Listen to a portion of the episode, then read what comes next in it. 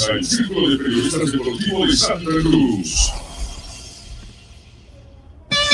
En las Bosch encontrará todo material de acero para sus construcciones. Planchas de acero, perfiles de hierro, hierro de construcción, tubos, cañerías, angulares, gaviones y mucho más. Las Lomas garantiza la calidad de nuestro producto con presencia en todo el país. Oficina en Santa Cruz, Avenida Avanza, el kilómetro 2, teléfono 342 6905 36. Las Lomas es acero de construcción. Vas a despertarlo. Apresúrate. Toma el tablero por esa punta. Os encontré, duendecillos. ¡Oh, oh no! Así que sois vosotros los que construís mis muebles en las noches cuando me voy a acostar. Ey cómo hacéis para tener tan buen acabado en tan poco No tiempo? lo hacemos todos nosotros, señor carpintero. Sí, sí. Tenemos un aliado estratégico. ¿Qué quieres decir? Que nosotros hacemos los muebles, pero si mal nos hace los cortes de los tableros. También el tapacanteado y el perforado de bisagras. Y cuando no sabemos cómo hacer algo, nos asesoran. ¡Sí! Pe- pero esto les debe costar una fortuna.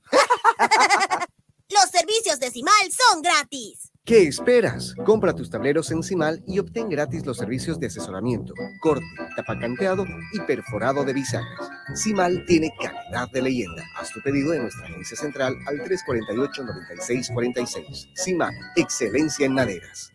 ¿Te quedaste sin batería? No te preocupes, nosotros te ayudamos.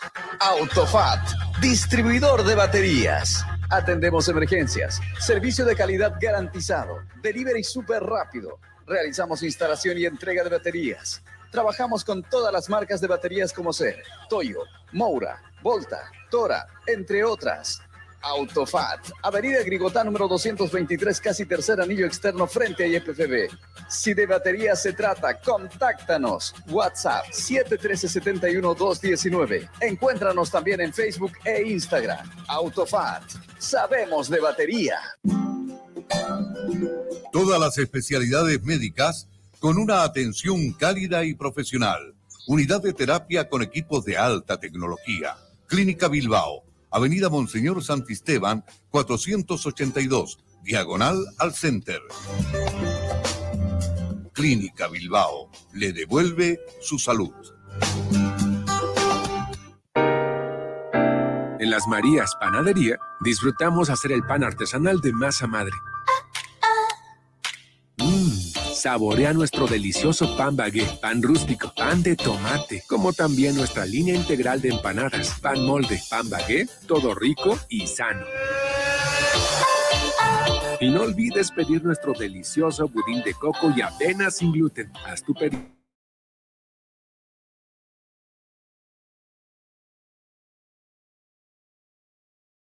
Y 103. Estamos en Facebook, e Instagram y TikTok. Las Marías Panadería Artesanal. Hacemos el mejor pan de masa madre. La pavimentación del tercer anillo interno entre Avenida Cristo Redentor y Avenida Mutualista permitirá un tráfico más ordenado y fluido. Las grandes obras no se detienen. Gestión Johnny Fernández Alcalde. Jornadas deportivas. 35 años. Grupo Fide Satelital transmite desde calle Mercado número 457 en Santa Cruz de la Sierra.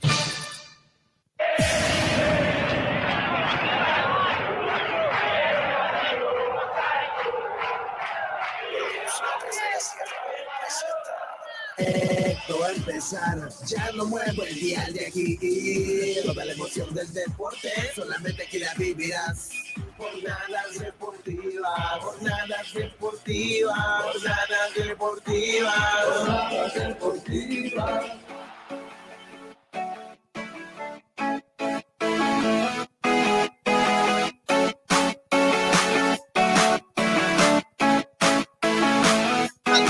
Señoras y señores, bienvenidos sean todos ustedes a Jornadas Deportivas a través de Radio Fides 94.9. Aquí estamos, día martes, ya 19 de septiembre del año 2023, arrancando un nuevo programa para hablar durante la próxima hora con 30 minutos del deporte más hermoso del mundo. Arrancó la Liga de Campeones de Europa, arrancó la Champions, goleada del Barcelona. Hasta el momento estoy esperando información en el grupo. Rauleco no me contó nada, no me dijo nada, no me hizo el minuto a minuto. Si hubiera perdido el Barcelona, seguro me estaba avisando, ¿no? Pero hoy Rauleco se hizo el sueco Rauleco, ¿ah? Y ahí está, está con la polera de boca, Rauleco. Hoy vino con la polera de boca. Pero bueno, ahí se está haciendo lo para Rauleco. Rauleco, ¿cómo, ¿cómo le fue al Barça? Bueno, ayer no hicimos programa, ¿no? Hicimos programa. Cinco horas tuvimos en el aire No, ayer. pero bueno, no, no estuvimos en la tertulia correspondiente, digo, de, Claro, eso sí. de lo normal, digamos, ¿no? Este, no, pero yo nomás ahí le preguntaría a usted que primero hablemos de la Liga Española, ¿no? Porque hay un puntero invicto con cartón lleno, ya que ayer no tuvimos la oportunidad, ¿no? Avisó, si ¿qué pasó el Champions, que hizo el fin de semana? orden. Estuvo ocupado Robleco el fin de semana. ¿no? Para ir por orden, digo yo, ¿no? Por una cuestión de ordenamiento, ¿no? Por eso le digo, pero el fin de semana tampoco me dijo nada, ¿no? Pero bueno, eh, lo tenemos a Betito Rivera. ¿Qué tal, Beto? ¿Cómo estás? Buenas noches. Buenas noches, Víctor, Raulesco, Adolfo, un gran abrazo a la distancia. La verdad que muy contento de compartir con ustedes. Después de que anoche estuvimos hasta las cero horas eh, esperando que Hasta hoy salga estuvimos. humo blanco. Y, y bueno, lamentablemente lo que eh, eh, había, había conversado usted conmigo previo a, a- a- la finalización del, del Consejo Superior, me dijo, "De aquí no va a salir nada y así fue. Pero bueno, muy feliz de encontrarnos ahora para desmenuzar este, este tema que está todavía candente, es un tema que no se le ha dado solución y que deja mucho que desear, ¿no? La verdad que sí, ¿no? Hay mucha tela que cortar todavía. Entre 7 y 10 días Uf, para que se vaya a definir, ¿no? Lo que puede ser justamente eh, el futuro del fútbol boliviano en cuanto al torneo, si se llega a jugar eh, o continúa jugándose el del 2023 o si se hace un nuevo, ¿no? Un torneo express de cara a- para poder elegir así o, o dar, más que todo, más que elegir, ¿no? Sino dar los premios internacionales. ¿Qué, qué es eso lo que tiene que tener hoy por hoy Bolivia? Porque en caso de que no lo tenga, Adolfo, eh, obviamente podría haber una sanción de Comebol, ¿no? sí o sí tienen que presentar a ocho equipos que vayan a participar, cuatro en Libertadores y cuatro en Sudamericana el próximo año. ¿Cómo está, Adolfo? Aló, muy buenas noches, Beto, Robleco y a toda la audiencia de Jornadas Deportivas que a diario nos prestigia con su amable atención. El saludo cordial. Efectivamente, anoche la reunión del Consejo Superior de la Federación Boliviana de Fútbol prácticamente quedó en cero en, con referencia a, a dar una solución o determinar alguna cosa concreta. El fútbol nacional está envuelto pues prácticamente en una incertidumbre, ¿no? Que perjudica al andamiaje del fútbol local y asimismo los torneos internacionales, como bien lo indicaba, de la Libertadores y de la Sudamericana. Y por otro lado también pues la Conmebol con el tema de las eliminatorias o las clasificatorias para el Mundial del 2026, ¿no? Porque la selección boliviana el próximo mes va a tener sus próximos dos partidos de un total de seis en lo que corresponde a esta gestión. Ya se jugaron dos, vienen dos en octubre y por ahí en noviembre también un par más de partidos para esperar después el año 2024 con, con otra, con otra, con- continuando con la programación. La incertidumbre, pues bueno, continúa, ¿no? Se han dado algunos, algunas, algunas, ¿qué les digo yo? Opciones, pero concret- concretar nada definitivamente con respecto a soluciones de lo que todavía nos mantiene en vilo. La verdad que sí, todavía, ¿no? Hay mucha tela que cortar, hay mucho análisis por hacer. La verdad de que ayer estuvimos cinco horas, ¿no? En el aire desde las siete de la noche hasta cuando empezaba a llegar la gente, la dirigencia a la ciudad de La Paz, ahí al hotel de, lugar de la reunión del Consejo de la División Profesional, de ahí pasando por los cuartos intermedios que supuestamente eran de 5 o 10 minutos y terminaban siendo de casi una hora, esperando, aguardando de que salga humo blanco, ¿no? Porque la gente lo que está esperando es fútbol y hasta el momento el fútbol no retorna, hasta el momento no hay fútbol y por lo menos entre 7 a 10 días, de acuerdo a las conclusiones de ayer del Consejo Superior, eh, recién se va a dar a conocer el fallo de parte del tribunal. Todos decidieron ir a un juicio abreviado, podemos llamarlo así, porque se amparan en el artículo 35 ¿no? del Código Disciplinario de la Federación Boliviana de Fútbol para poder tomar así eh, rápidamente una determinación. Y lo que vaya a decir este fallo, obviamente va a marcar el rumbo de lo que va a ser el fútbol a partir de ese momento. ¿Por qué? Porque si el fallo sale de que desciende el conjunto de Bacadíes, pongamos un ejemplo, ¿no? porque Bacadíes es el único apuntado. Antes de la reunión habían cuatro, pero ahora terminó siendo uno solamente el apuntado y un dirigente que hoy ya no está, ¿no? Porque ya también terminó renunciando a la presidencia de Bacadíes, el señor Marco Rodríguez. Y además, eh, el tema es también si se juega este campeonato, ¿no? Se termina de jugar este campeonato, o si se hace un nuevo torneo en lo que resta del año para determinar justamente quiénes van a ir a participar a un torneo internacional el próximo 2024, ¿no? El próximo año. Entonces, eh, tenemos de 7 a 10 días, Beto. ¿no? O sea, el panorama, a ver, de 7 a 10 días, después vamos a entrar otra vez en el parate de la selección nacional, porque Bolivia tiene que jugar con Ecuador, tiene que jugar con Paraguay. A propósito, había salido la acreditación, ¿no? Para la gente que quiera cubrir el partido de Paraguay con Bolivia en tierras paraguayas. Eh, ya, ya está abierta, ¿no? La, el periodo de acreditaciones. Pero eh, al margen de eso, hoy por hoy no tenemos nada claro, Beto.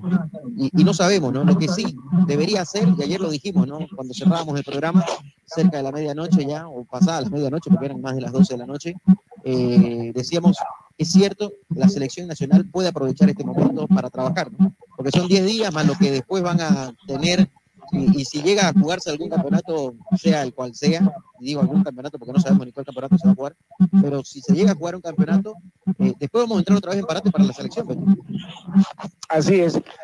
Mire, yo anoche, entre anoche y ahora, eh, haciendo un análisis eh, exhaustivo de la situación y, y demás situaciones negativas que tiene esto del amaño de partidos he visto con mucha preocupación de que no va a haber otro, otro campeonato para mí. No creo que vaya a haber otro campeonato. Y lo mejor sería que siga el campeonato actual, que siga. Y que se le dé la opción a, los a los tres o cuatro primeros de un lado y los cuatro, tres, cuatro promedios de, del otro y tienen salgamos de esta situación incómoda de una vez y que después, posterior a esto, se hagan las investigaciones necesarias y que al próximo año pues no, no son convocados. Y, y que eso, eh, eso sería la lógica también, ¿no? ¿Sí se no? lo destituye, ¿me entiende? No, Entonces, y, y además, creo. Eh, algo que dice usted es cierto. En otras latitudes ha pasado lo mismo. ¿sí? Han habido amaños de partido. No sé si a su retorno, Beto, ahí eh, le puede bajar un poquito, porque nos está acoplando. Sí, lo voy a bajar. Eh, sí, sí, pero le, le, decía yo, la verdad de que en otras latitudes ha pasado, ¿no? Pasó en Italia con la Juventus y el Milan, que fueron dos equipos grandes italianos. Uno perdió la categoría, que fue la Juventus, lo mandaron a la B, y al otro, que es el Milan, lo castigaron, arrancó con menos 16 puntos, ¿no? El próximo torneo. Y, y, a los jugadores los castigaron también, algunos de por vida, otros por años, otros por meses, o sea, hubieron diferentes sanciones, de acuerdo ¿no? a, a la gravedad del asunto. Pero el campeonato no paró en ningún momento. ¿ah? El torneo y el fútbol continuó. Y mientras hubieron las investigaciones, antes de apuntar a la Juventus, porque nadie sabía que la Juventus estaba implicada, nadie sabía que el Milan estaba implicado, cuando ya tenían todas las pruebas, cuando estaba todo listo, ¡pum! Sacaron el comunicado y dijeron, bueno, esto pasó, esto está pasando, tenemos que cortar ahora y estas son las sanciones. Se acabó. Y el fútbol continuó. ¿verdad? Así es. Pero al, al, margen de ello, Fito, si, si somos un poquito nosotros autónomos en decisiones y, y sobre todo responsables en, en tomar la iniciativa de, de, sancionar y que tenemos la capacidad también de, de racionamiento, creo yo de que cuando se quiere hacer las cosas se las hace bien y cuando quiere se las hace mal. ¿no? Entonces, eh, ayer lo decíamos con, con Adolfo, Adolfo decía y, yo acompañaba de que un error no se cura con otro error y es eso lo que están haciendo. Pero es cabalmente porque eh, están involucrados la mayoría y, y, ellos saben quiénes son. Pero se están eh, cubriendo las espaldas porque dice uno, hoy por mí, mañana por, por, por ti. Entonces, este, lamentablemente, esto está empañando más y está enlodando más la situación del fútbol, de la crisis que sufre el fútbol nacional. Yo pienso de que se suspende el campeonato y eh, eh, es, es una situación demasiado incómoda para, para el fútbol nacional, porque significa comenzar de menos uno, ya no es comenzar de cero. Eh, porque viene con malestar, viene con un, un sinfín de, cosas mañosas y sucias, entonces estás comenzando con menos uno. Eso por un lado. Y por el otro, en estos 10 o 15 o 20 días que quieren dar, que no va a ser suficiente, me van a disculpar, esas son patadas de ahogado. Tiene que aprobar la selección, tiene que aprovechar el técnico, eh, este parate que de emergencia para tratar de solucionar el- el- la crisis del fútbol nacional. Yo creo que hay que darle eh, la atención precisa a la selección en estos 10, 15 o 20 días que se vaya a tomar, porque ahí es donde, donde, donde tiene que aprovechar el técnico, no solamente para a- armar algo a su idea, digamos, sino también para conocer a los jugadores definitivamente, porque yo veo que le falta mucho al técnico. Han traído un técnico foráneo que desconoce el fútbol nacional, que desconoce. eh, eh, no, lo vamos a, no lo vamos a crucificar ahora, como lo están haciendo en la ciudad de La Paz, eh, que quieren su destitución. O sea, yo no sé qué razonamiento tiene, si tiene razonamiento en primer lugar, para pedir la, la renuncia de un técnico cuando ha jugado con los dos equipos más grandes, no solamente de, Sudamérica, del mundo. O sea, ha perdido con Brasil, que es una potencia mundial, pentacampeón. Y, y ha perdido con el último campeón del mundo. O sea, no sea pues irracional. Nuestra competencia real comienza a partir de ahora. Entonces aprovechemos este parate. Aprovechemos este parate. De aquí para adelante me tiro con cualquiera, como dice el, el Campa. No, me tiro con cualquiera. Pero ya pasaste los, do- los duros golpes con los dos más grandes del mundo, que son eh, eh, Brasil en primer lugar y Argentina en segundo lugar.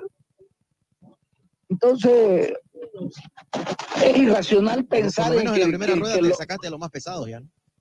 pero lógico, o sea, tomarle eso, digamos, ¿no? Y no estés pensando en pedir la, la- la renuncia del técnico. Creo que más bien eh, el público, nosotros los periodistas, la hinchada, la dirigencia y todo el boliviano que está en toda la, la, la frontera y está dentro de nuestro país a la expectativa de una, de una nueva selección, hay que darle la oportunidad ahora. Hay que darle la oportunidad ahora y cabalmente apoyar al técnico, apoyar a, a la federación de lo que nos pueda brindar la federación, porque la verdad es que lo, lo que nos da la federación hoy, hoy en día para la selección es nada. Entonces, pero miremosla bien, miremosla bien, porque la selección tiene que, que tener un mejor papel, un mejor performance. Y, y eso es con fe, eso es con, con trabajo, con dedicación. Y estos 10, 15 días puede ser importante para el seleccionado nacional. No, Bueno, eh, a, a propósito del punto que está tocando Beto, uno de los puntos más importantes que se debieron tratar, por supuesto, era la continuidad o no, pero con una definición del torneo 2023 del- de, la División Profesional del Fútbol Boliviano. Anoche, finalmente, el Consejo Superior de la Federación Boliviana de Fútbol no dio pie en bola con el regreso al fútbol profesional del país. Y ahora, con referencia al tema de la selección, con la doble fecha eliminatoria sudamericana, a solo dos semanas de distancia, nos separan pocos días, ya comienza a preocupar el nivel deportivo, la falta de competencia y el estado físico para los jugadores que no están teniendo precisamente niveles competitivos para que los mantenga en actividad. Esta falta de competencias profesionales, pues bueno, no, no, no solo afectan al deporte dentro del país, ¿no? sino también al seleccionado nacional. Recordemos de que Gustavo Costa, el técnico argentino que dirige a la selección nacional, la mayoría de los jugadores que tiene son del medio local.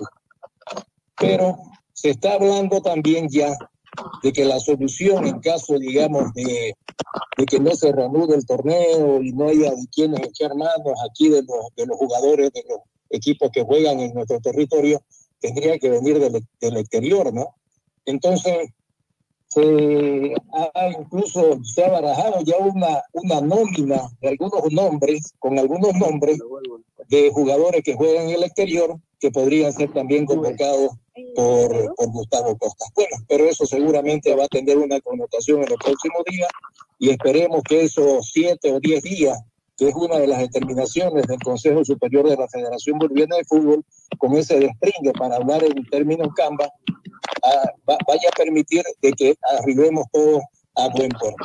Por otro lado, cuando te referís, por ejemplo, a que no hay que cortarle la cabeza pues a Gustavo Costa, Gustavo Costa hace lo que puede con lo que tiene y en las condiciones también que tiene para entrenar y para poder armar un equipo que pueda tener condiciones por lo menos de pelear una de las seis plazas y media, siete al final de Sudamérica para el Mundial del 2026. Y bueno, mm, hay que tener fe, vos decís, claro que sí, hay que tener esperanza, claro que sí, pero la esperanza y la fe también hay que ayudarla, ¿no? Hay que ayudarla con actitud, hay que ayudarla con trabajo. Y la selección boliviana, pues, es una de las que más necesita trabajar, ¿no? El que menos, el, el que se siente o el que se conoce, se reconoce como de menor capacidad, tiene que redoblar esfuerzos, pues, también para, para tratar de salir adelante en las mejores condiciones. Y esto no le hace nada, nada bueno al fútbol boliviano de todo punto de vista.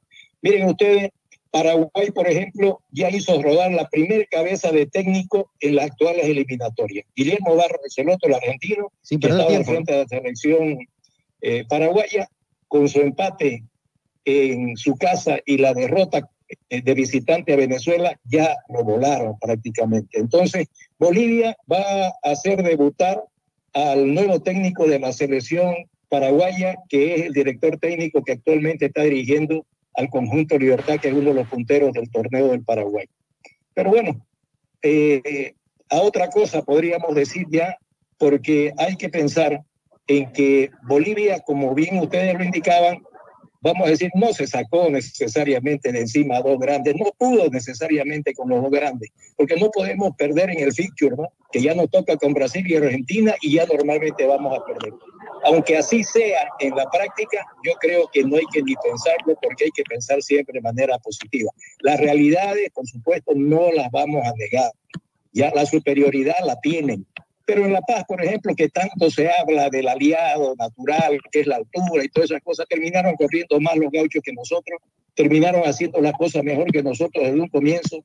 Presión arriba, en el medio terreno, los corretearon, por poco lo han correteado hasta su camarín y hasta su casa, los jugadores de Bolivia, los argentinos. Y no se despeinaron.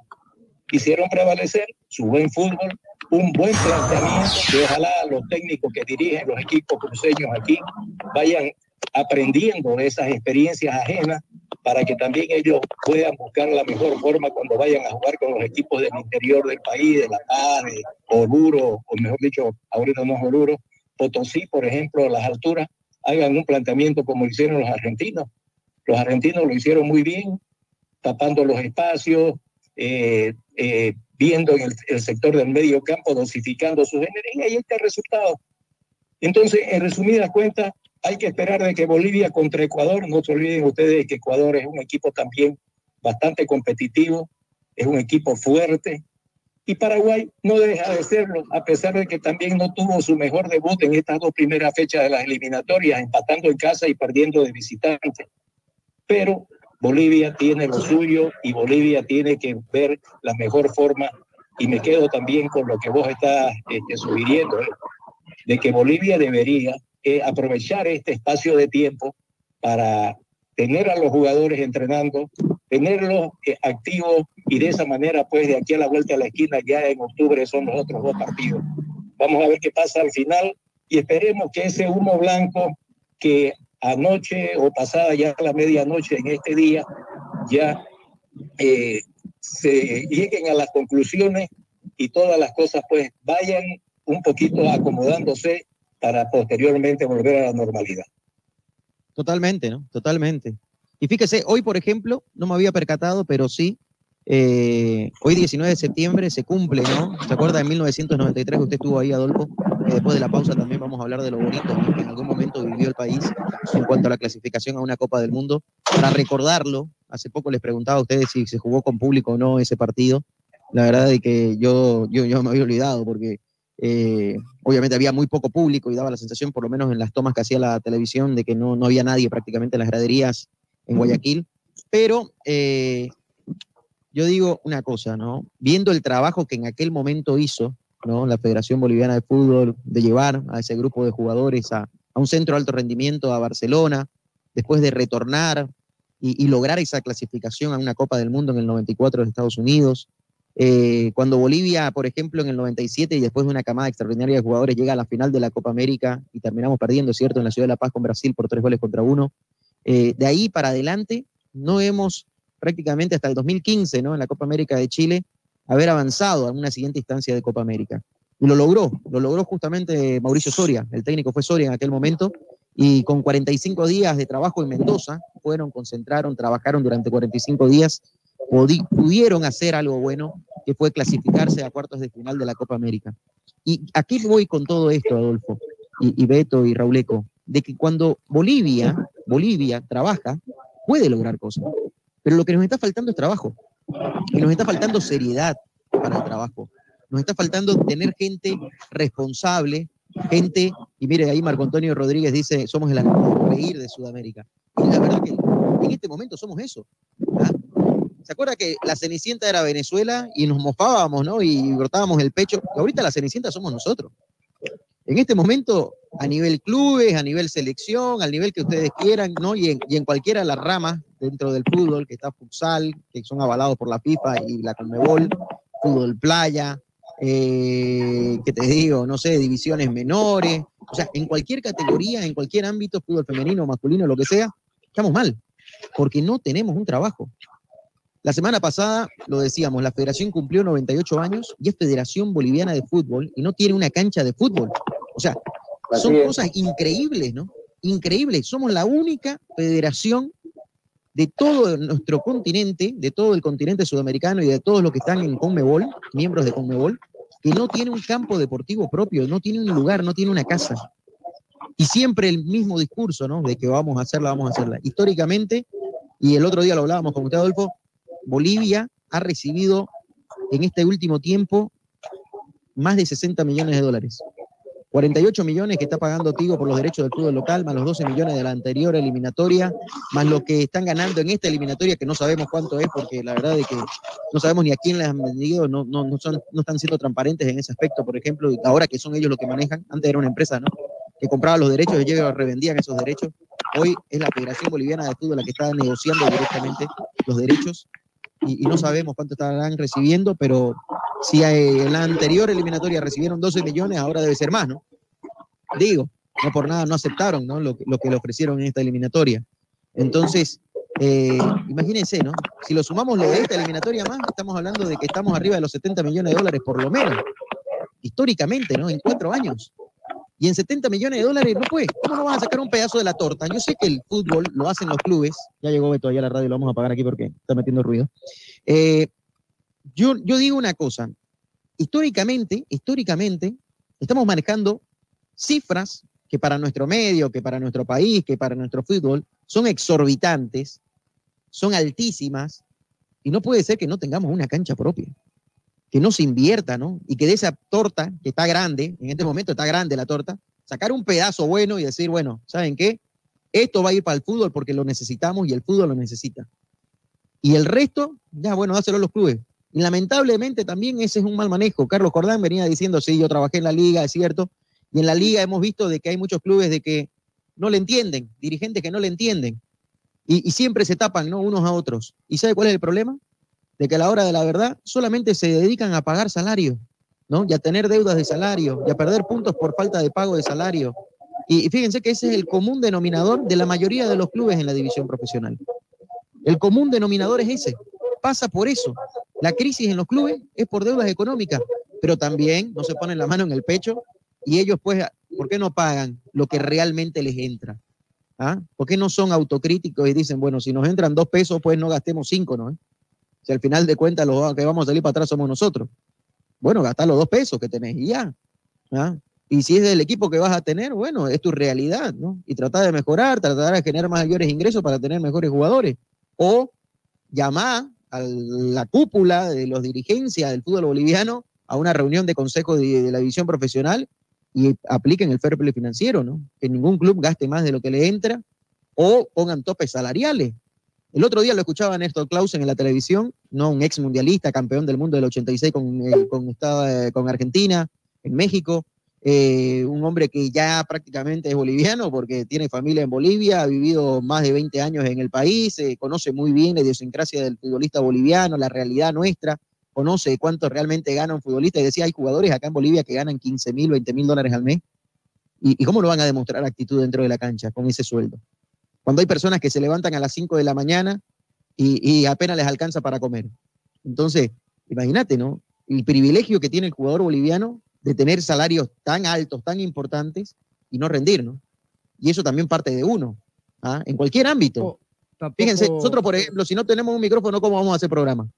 Tenemos que buscar la forma de tener un micrófono, ¿no? Así es, pero tampoco la Federación Boliviana de Fútbol te da las condiciones necesarias, ¿no? Ahora, yo, por, ejemplo. te digo, la, la torta está grande, Beto. ¿ah? ¿Y por qué no de una vez hacen una cancha? eh, por eso no Y se dan las condiciones. ¿no? Porque lo que hicieron en La Paz, en la gestión de Salinas, compraron unos terrenos con sobreprecio y ahí está estancado, ¿no? El proyecto. Así es. Ahora, yo creo que la federación, si, si son realmente responsables, si son serios, como ellos pretenden mostrar a todos los bolivianos que es una administración transparente, que es una administración que hace gestión, debería tomarlo con mucha madurez la situación de, la selección nacional ahora, sin involucrar, o sea, el, el- el problema que tiene el fútbol. O sea, es cierto, está, está involucrado todo, es verdad, pero hay que tratar, por lo menos en estos 15 o 20 días o 30 días que, se está dando para el parate del fútbol, aprovechar y, no, y tratar de no involucrar a los, a los, eh, el tema a la selección, cosa que se trabaje con seriedad y con mucha responsabilidad. Yo, yo lo veo desde ese punto de vista, ¿no? Totalmente, ¿eh? totalmente. Bueno, vamos a la pausa para cumplir con nuestros oficiadores y ya retornamos con más acá en Jornadas Deportivas. 8 de la noche con 38 minutos en todo el país. Muchas gracias. ¿ah? Un saludo ahí a Alejandro Ayala, a Marco Antonio Rodríguez Re, a toda la gente que está en sintonía a través de las redes sociales, a los que nos siguen también en la 94.9. Hacemos una pausa, ya venimos.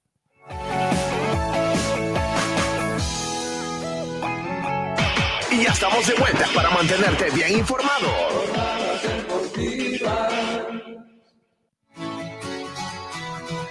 Hacer crecer tu negocio, remodelar tu casa o comprar el vehículo de tus sueños ahora es mucho más fácil, pues nuestra experiencia y solvencia nos permiten ofrecerte el crédito que siempre anhelaste, ayudarte a cuidar tu dinero, financiar tus sueños y brindarte ventajas y soluciones reales a tus necesidades financieras. Somos tu cooperativa de ahorro y crédito Jesús Nazareno. Visítanos hoy mismo. Estamos para servirte. Cooperativa de ahorro y crédito abierta Jesús Nazareno RL. Nuestro interés es usted. Esta entidad es supervisada por ASFI. Nos esmeramos en hacer de tu seguro una gran experiencia. Ayuda experta cuando la necesitas. Cómo tener un doctor en la familia. Asesoría médica telefónica las 24 horas del día. Tecnología a tu alcance.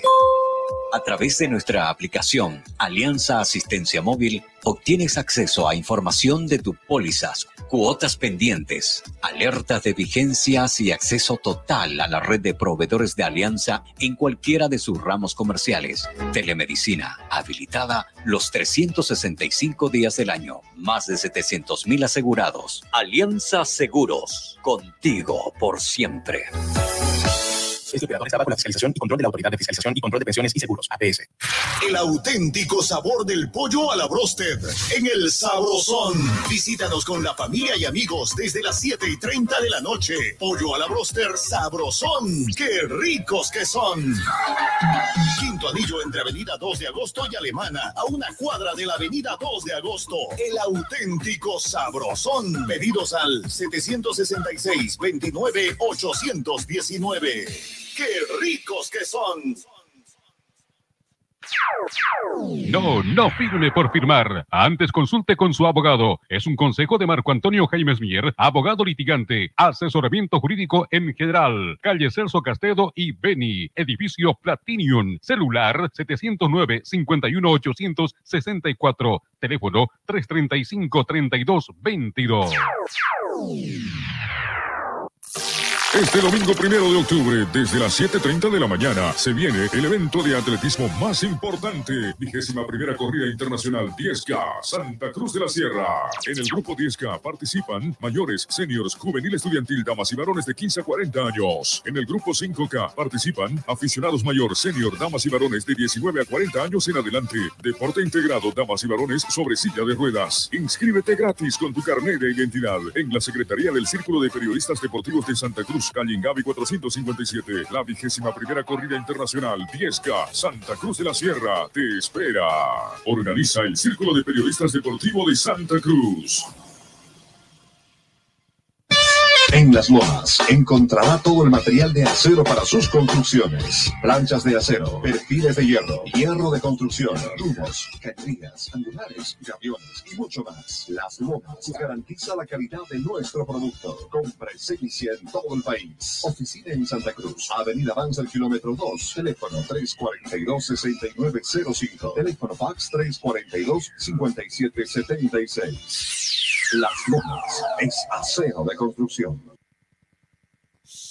Vas a despertarlo. Apresúrate. Toma el tablero por esa punta. Os encontré, duendecillos. ¡Oh, no! Así que sois vosotros los que construís mis muebles en las noches cuando me voy a acostar.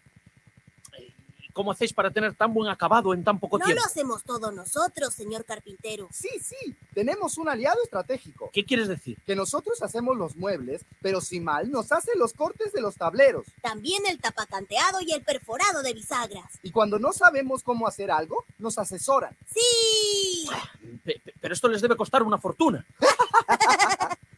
Los servicios de Simal son gratis. ¿Qué esperas? Compra tus tableros en CIMAL y obtén gratis los servicios de asesoramiento, corte, tapacanteado y perforado de bisagras. CIMAL tiene calidad de leyenda. Haz tu pedido en nuestra agencia central al 348-9646. CIMAL, excelencia en maderas. ¿Te quedaste sin batería? No te preocupes, nosotros te ayudamos. Autofat, distribuidor de baterías. Atendemos emergencias, servicio de calidad garantizado, delivery súper rápido. Realizamos instalación y entrega de baterías. Trabajamos con todas las marcas de baterías como ser Toyo, Moura, Volta, Tora, entre otras. Autofat, Avenida Grigotá número 223, casi tercer anillo externo frente a IFFB. Si de batería se contáctanos. WhatsApp 713-71-219. Encuéntranos también en Facebook e Instagram. Autofat, sabemos de batería. Todas las especialidades médicas con una atención cálida y profesional. Unidad de terapia con equipos de alta tecnología. Clínica Bilbao, Avenida Monseñor Santisteban, 482, diagonal al Center. Clínica Bilbao le devuelve su salud. En las Marías Panadería disfrutamos hacer el pan artesanal de masa madre. Saborea nuestro delicioso pan baguette, pan rústico, pan de tomate, como también nuestra línea integral de empanadas, pan molde, pan baguette, todo rico y sano. Y no olvides pedir nuestro delicioso budín de coco y avena sin gluten. Haz tu pedido con 24 horas de anticipación al 7500-5103. Es el 7500-5103. Estamos en Facebook, Instagram y TikTok. Las Marías Panadería Artesanal. Hacemos el mejor pan de masa madre. La pavimentación del tercer anillo interno entre Avenida Cristo Redentor y Avenida Mutualista permitirá un tráfico más ordenado y fluido. Las grandes obras no se detienen. Gestión Johnny Fernández Alcalde. Jornadas deportivas. 35 años. Grupo Fide Satelital transmite desde calle Mercado número 457 en Santa Cruz de la Sierra.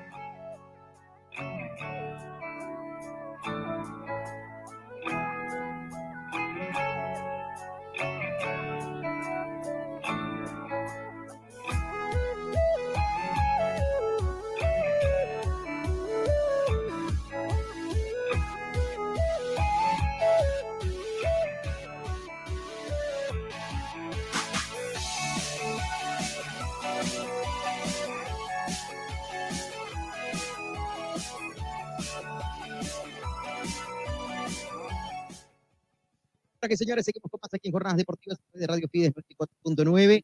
Eh, antes de hablar y de recordar, por supuesto, ese gran momento ¿no? de la clasificación a Bolivia, en la cual Adolfo también estuvo ahí con Alfonso Herrero en 1993, y de recordar esos gratos momentos, solamente para mencionar, hoy hubo el Consejo de la División Aficionados, que es la otra ala ¿no? que tiene la Federación Boliviana de Fútbol, y se tomaron algunas determinaciones. El torneo de la Copa Simón Bolívar eh, se va a reanudar, se va a continuar jugando sin ningún problema. Y eh, se definió ¿no? y se confirmó también a los nuevos miembros de la Comisión Arbitral de la Federación Boliviana de Fútbol. Esta comisión está conformada por tres miembros, dos extranjeros y un boliviano, César Muñiz Fernández, español él, Horacio Marcelo Lizondo, que fue un árbitro o ex árbitro que dirigió hasta una final de Copa del Mundo, recordemos, eh, el argentino, va a llegar a esta comisión, y Jorge Cuevas Guzmán, de Bolivia. A este Cuevas Guzmán, la verdad que lo conozco poco y nada, ¿no? Estaba acá leyendo, y es orureño él, que era presidente del Colegio de Árbitros de Oruro, y que dirigió 18 años, dice, en el fútbol boliviano, tres años fue árbitro FIFA. La verdad que no, no, no lo recuerdo, no sé si alguien de ustedes lo recuerda. Eh, y en el caso, por ejemplo, de Muñiz Fernández, es un árbitro, un ex árbitro con 30 años de experiencia en el referato, eh, estuvo 17 en el fútbol profesional y 8 como colegiado FIFA. Dirigió más de 300 partidos, entre ellos 60 de Champions League, el clásico Real Madrid-Barcelona también, Supercopa de España, entre otros. Y es especialista y coach en formación arbitral y manejo de estrés. Fíjese que también hay que ser sincero, ¿no? Cómo se deben estresar los árbitros, ¿no? Por la presión que, que reciben de un lado y del otro, ¿no? Tanto del local como del visitante. Y Horacio Elizondo, que trabajó durante 22 años como árbitro, 14 en el profesionalismo, 10 bajo la insignia FIFA, dirigió más de 400 partidos a nivel profesional, entre los que más destacan son las finales de la Copa Libertadores y la final de la Copa del Mundo del 2006, sí, me acuerdo, ¿no? En 2006 yo estuve en Alemania y, y, él fue el árbitro, ¿no? Del partido entre Francia e Italia. Y bueno, y el presidente del Comité de Árbitros de la Asociación Paraguaya de Fútbol creó y la Dirección de Formación Arbitral de la Asociación de Fútbol Argentino fueron los que también eh, estuvo, ¿no? Bajo las órdenes eh, justamente de Horacio Elizondo. Elizondo estuvo ahí para poder también mejorar un poco ¿no? en lo que es el respirato en el fútbol paraguayo. Y por último aparece este señor Cuevas Guzmán, que estuvo activo, acá me pasa la información y la estoy leyendo en este momento, 18 años como árbitro, 13 como profesional y 3 como árbitro FIFA, dirigió más de 120 partidos dentro de Bolivia, también es auditor, economista e instructor arbitral. Bueno, fue presidente del Colegio de Árbitros de Oruro y actual gerente arbitral del VAR. En este momento está encargado, ¿no? De la parte del VAR también en el fútbol nacional. Bueno, que el VAR, ¿sabe qué? Yo no sabía, ¿no? Para empezar, que, que él estaba al cargo del VAR, pero el VAR, en lo que va, tiene más luces que sombra, ¿no? Hay decisiones, Rauleco, en cuanto al VAR dentro de nuestro país, que para empezar se demoran una enormidad en tomar una decisión que nosotros, viendo la reiteración dos veces, ya prácticamente sabemos de lo que van a señalar y al final, después de ellos de ocho minutos, lo terminan señalando, ¿no? Entonces hay Bueno, más sombras que más luces. sombras que luces, entonces. Claro, más sombras Total, que luces. ¿no? Totalmente. O sea, yo, yo no sé qué demoran tanto, ¿no? Increíble, ¿no? Y, y bueno, esta es Va la a llegar el momento seguramente en que, en que tener que hacer un, un bar para el bar, ¿no? Así. No, acá, acá lo que me llama la atención de que el VAR dentro del país también ha sido cuestionado, ¿no? ¿Ah? Y en decisiones que han tomado. Los ¿no? amaños, pues, Fito, los amaños, ahí está la pista. Y, y a- el señor que estaba encargado del VAR ahora está en la comisión de árbitros. Más o menos hay una contradicción, ¿no? Así es. Yo, a, a mí lo que me llama la atención de que hay un instructor FIFA dentro del país, ¿no? Que es eh, Ever Aguilera, y, no lo toman en cuenta, ¿no? No sé si será por un tema personal o qué, pero bueno, es instructor FIFA, ¿no? Y, y en este momento sigue, ¿no? Con ese aval. Joaquín Antequera también es otro ex árbitro que, que podría estar en esa comisión, por citar algunos, ¿no? Son problemas, eh, son problemas personales, ¿no? Eso se conoce hace mucho tiempo. Este, hubo una división en, en el tema del arbitraje nacional y luego ya se hizo cargo la Federación Boliviana de Fútbol, ¿no? De, pero bueno, lamentablemente esa, esa, esa es la realidad que, que El, tenemos. el domingo en el clásico Oriente Blooming estaba Juan Carlos Paniagua, ¿se acuerdan de Juan Carlos Paniagua? Sí, sí. Ah, el flaco Paniagua, el de bigote. Bueno, que ahora ya no tiene bigote, ¿no? Está más gordito. Claro que también la edad y los años no pasan en vano. Pero eh, él era presidente del Colegio de Árbitros de Santa Cruz en su momento.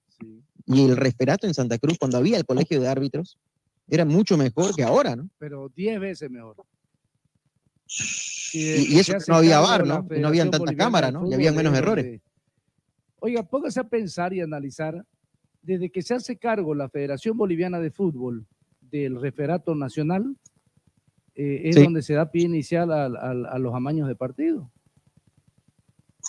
Vayan, vayan mirando para atrás, los años, hace dos, tres años atrás o cuatro años atrás. ¿Qué más susceptibilidades hay, no? Pero Entre quién te dirige eh, y, Ahora, y cómo te dirige, sobre todo. y, y eso no voy a decir que están involucrados todos los árbitros, no, no, no, pero de que ha habido árbitros involucrados en este, en este amaños de partido, hay, no sé cuántos, pero hay, y esto data de, de hace unos cuatro años atrás. De repente viene esto de hace muchos años, pero eh, con, más, con mayor prudencia, pero el descaro total viene de hace unos cuatro años atrás.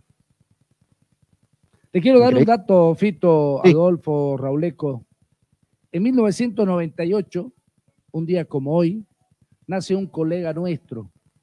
Y van mis sinceros deseos de felicidad, de amor, de, de bendiciones para él. Me refiero a Nicolás. Nicolás Rivera está de cumpleaños, cumpliendo 25 años. Un gran abrazo. La verdad que le, le deseo todo lo mejor. No, muchísimas felicidades para Nico, ¿ah? La verdad que desconocía Sí, que para hoy está de Nicolás, cumpleaños, un abrazo y bendiciones. Sí, totalmente, totalmente. ¿ah? Hace poco fue padre, ¿no? Ya es abuelo, Beto, usted, Por segunda vez. por segunda vez, así es. ¿ah? Un abrazo ahí para Nico. Muchísimas felicidades. Bueno, eh, volviendo al tema, eh, ¿qué, le- qué le parece? A ver, ojalá, ¿no? Que con, con estos eh, nuevos árbitros extranjeros que están llegando, tanto el español Fernández o Muñiz Fernández Puede como... mejorar algo, ¿no? El, el- el tema del referato ese nacional. es eh, el objetivo, ¿no? Ojalá, ojalá, porque la verdad es que hay una susceptibilidad grandísima en el tema del referato nacional. Y eso data de mucho tiempo, recordando eh, árbitros que han hecho perder campeonato a, equipos que con méritos han podido, ha- ha- han, hecho los méritos para salir campeón. En fin, ha pasado mucho. Este, este país tiene mucho, mucho que contar, mucho que decir sobre el tema del referato. Eh, ahora podemos hablar mucho de la, de- del nivel de dirigencia también y rememorar también los grandes dirigentes que hemos tenido, ¿no? Data de 1980 de la creación inclusive de la liga, habían eh, eh, dirigentes de, alto nivel. Entonces, y que de a poco han ido desapareciendo, desapareciendo con el tiempo. Y bueno, hoy nos vemos involucrados en, este, en esta chacota, en esta desgracia en el fútbol con los amaños de partido. Totalmente.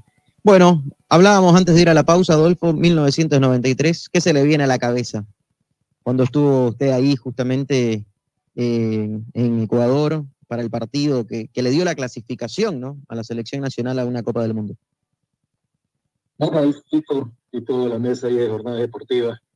prácticamente esta es una fecha que estamos recordando y celebrando pues la tercera participación en una justa mundialista de la selección boliviana, ¿no? Y al presente pues nos encuentra eh, de, una manera en la que el fútbol está detenido con un consejo superior que se reunió por más de cuatro horas, casi cinco horas, donde no tomó decisiones terminantes, podríamos decir. Hubieron algunas cuestiones que fueron solamente paliativas, pero la solución todavía no se da. Bolivia recuerda ese, ese gran momento en que el estadio Isidro Romero Guayaquil, donde tuvimos la oportunidad de estar con jornadas deportivas para transmitir ese encuentro, un día glorioso prácticamente pues para la selección boliviana, ese 19 de septiembre del año 1993. Bolivia empataba, luego de estar perdiendo, logró el empate a través de William Ramallo, bien recuerdo, y de esa manera, mientras paralelamente en el Maracaná de Río de Janeiro jugaba Brasil y Uruguay, y dependía la clasificación también de ese resultado. Si ganaba Uruguay, también Bolivia no iba a estar en el Mundial.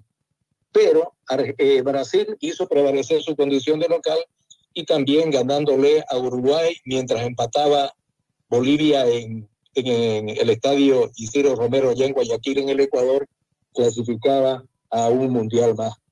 Eh, de esta manera, Bolivia jugó entonces la tercera Copa del Mundo de su historia, ¿no? Y en esa oportunidad, recordemos, ya que estamos en la fase de los recuerdos, de que el grupo que tuvo Bolivia fue Alemania, España y Corea del Sur.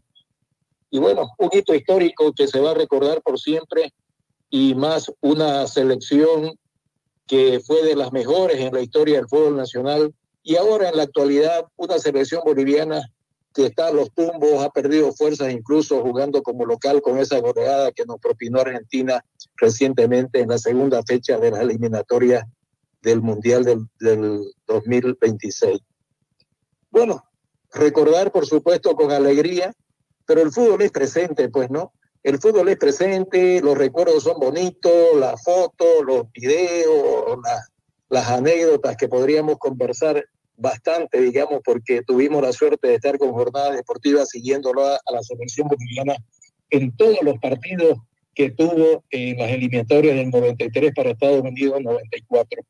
Pero la realidad es la que vivimos ahora. Ese hito histórico ya prácticamente, valga la redundancia, solamente historia. Ahora hay que pensar qué es lo que hay que hacer con la selección. Ese recorrido que inició ya las eliminatorias es bastante largo, no es mentira se han perdido dos partidos, que en el ficho de repente era previsible, pero yo no soy un convencido de que los partidos se tienen que, que perder en el papel, tienen que perderse o ganarse en cancha como debe ser, y aquí hay que buscar soluciones ¿no? para dar vuelta a la historia. La historia de la clasificación de Estados Unidos 94 ya fue, y ahora hay que soñar con volver a meterse en una nueva edición mundialista. Conmemoración de ese triunfo, pues bueno, ¿no? Y, y glorioso seleccionado, unas grandes figuras que ahora no han surgido, nuevas, digamos, de, ese, de, ese, de, ese, de esos quilates, pero hay que esperar de que el tiempo un poco nos ayude para buscar esa posibilidad nuevamente de poder estar en una justa mundialista. No está perdido todo, es correcto. Son dos partidos los que se perdieron, es correcto. Contra los más fuertes también es correcto.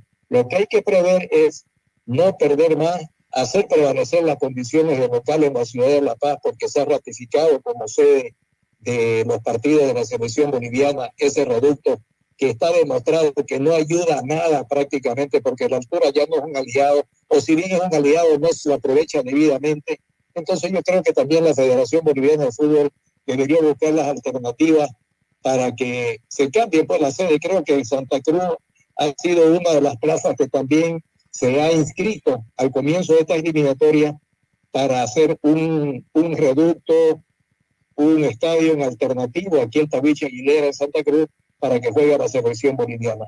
Pero bueno, vamos a ver. Felicidades a los jugadores de que en su momento formaron parte de la selección mundialista del 94 porque tuvieron sus méritos. Y bueno, vuelta de hoja, señores, el fútbol es presente y a preocuparse pues por lo que está haciendo ahora la selección y lo que viene. ¿Qué considera usted, no, por la experiencia y por haber estado ahí, que ha cambiado? Porque a ver, si llegamos a una Copa del Mundo, yo creo que estábamos en un buen momento. Pero ahora, eh, hace rato que no clasificamos a la Copa del Mundo, a nivel clubes, eh, prácticamente Bolívar, y es una golondrina que no hace verano, llegó a una semifinal en los últimos 10 años de una Copa Libertadores de América. Eh, este año llegó a los cuartos de final, pero quedó al margen con una diferencia abismal que ni La Paz le, le favoreció a Bolívar porque perdió tanto en la ida como en la vuelta contra el Inter de Porto Alegre. Entonces, eh, ¿qué- qué- qué- en qué hemos evolucionado, Adolfo? ¿En, qué cree usted de que más bien nos hemos estancado y creo de que hoy por hoy, eh, no sé, no hemos llegado a mantener, por ejemplo, ese nivel de juego que en aquel momento la selección sí tuvo? Nos permitió la selección del, del 93 con todo su, su andamiaje, con todo el bagaje de futbolistas que surgieron, estrellas prácticamente, porque no es que lo diga uno de memoria, porque verdaderamente lo fueron. Y la historia eh, ha quedado plasmada, digamos, con esa, con esa imagen de lo que dejó la selección boliviana, ¿no? Para clasificar con mérito propio, con autoridad, etcétera. Pero yo creo que la, la, la, la selección boliviana en general ha evolucionado desde la parte dirigencial.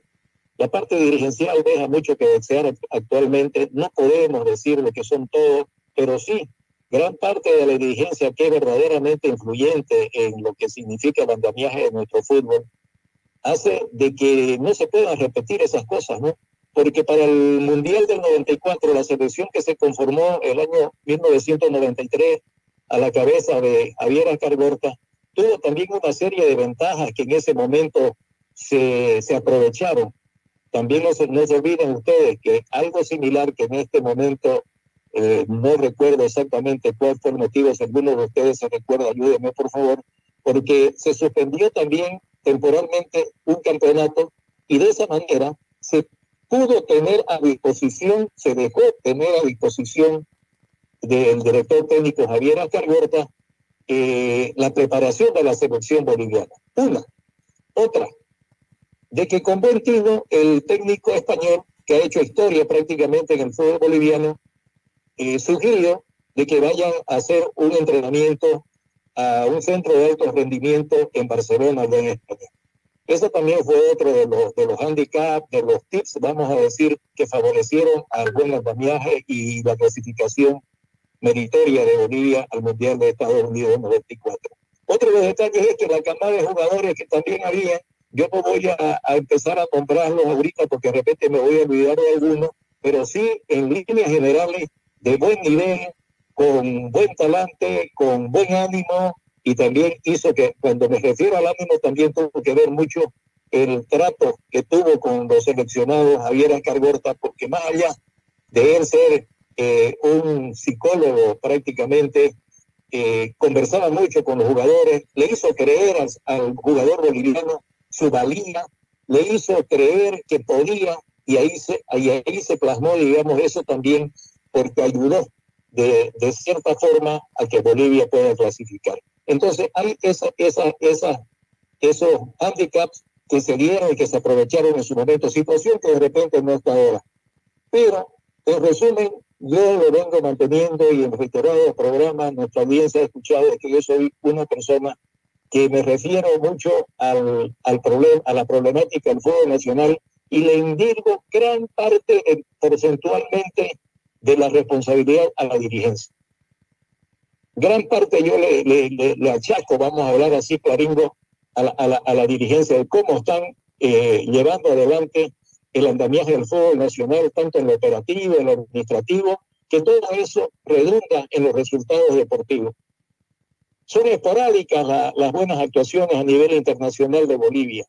Esporádicas, digo yo, y cada vez lo hacemos como si fuera un acto de heroísmo, como si fuera, pucha, la puti la que pasó, que clasifique Bolívar, que clasifique Die Strongest, ¿no? Bueno, en los últimos años son los dos equipos que mejor han representado el juego nacional, no es mentira, ¿ya?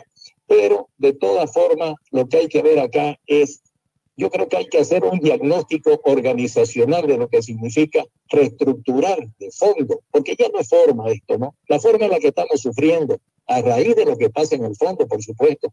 Hay que reestructurar esto, hay que hacer un diagnóstico de, de organizacional que de, esa manera podamos ver nosotros cuáles son realmente las falencias, las falencias ¿no? que tiene nuestro fútbol, identificarlas y buscarle soluciones. Un- una matriz FODA nos habla de fortalezas, oportunidades, de, de- de debilidades y amenazas, ¿no? Ahí hay que hacer ese cuadro y, y, como dicen, pelotarnos de una vez y decir, señores, esto es lo que está pasando en el fútbol boliviano y tratemos de buscarle soluciones. Si no, vamos a seguir a los tumbos, ¿no? Y no es porque yo este, sea pesimista con el asunto de la selección. Más allá de pesimismo, no tengo optimismo de verdad, pero sí tengo esperanza, que no es lo mismo. Pero apunta a que nosotros tenemos que esperar de que las cosas vayan mejorando. Entonces, resumiendo titulares, como decimos aquí en la prensa, el problema del fútbol boliviano es dirigencial. En su momento, cuando, cuando clasificó Bolivia a la selección del 93 para el 94 de Estados Unidos, las cosas se manejaron distintas. Mm, Loaiza y compañía, los que estuvieron, eso tuvieron el, el tino, digamos, de traer un buen técnico, de darle las condiciones a la selección para que pueda entrenar de la mejor manera. Y como decía Fito hace un momento, ¿no? Es la tuti de que Bolivia como federación no tenga un centro de alto rendimiento aquí para su selección. Y la plata, pues, no sé si se la trasnocharon o no se la trasnocharon. Ese es harina otro portal, digamos, el análisis lo tienen que hacer en su momento quienes correspondan.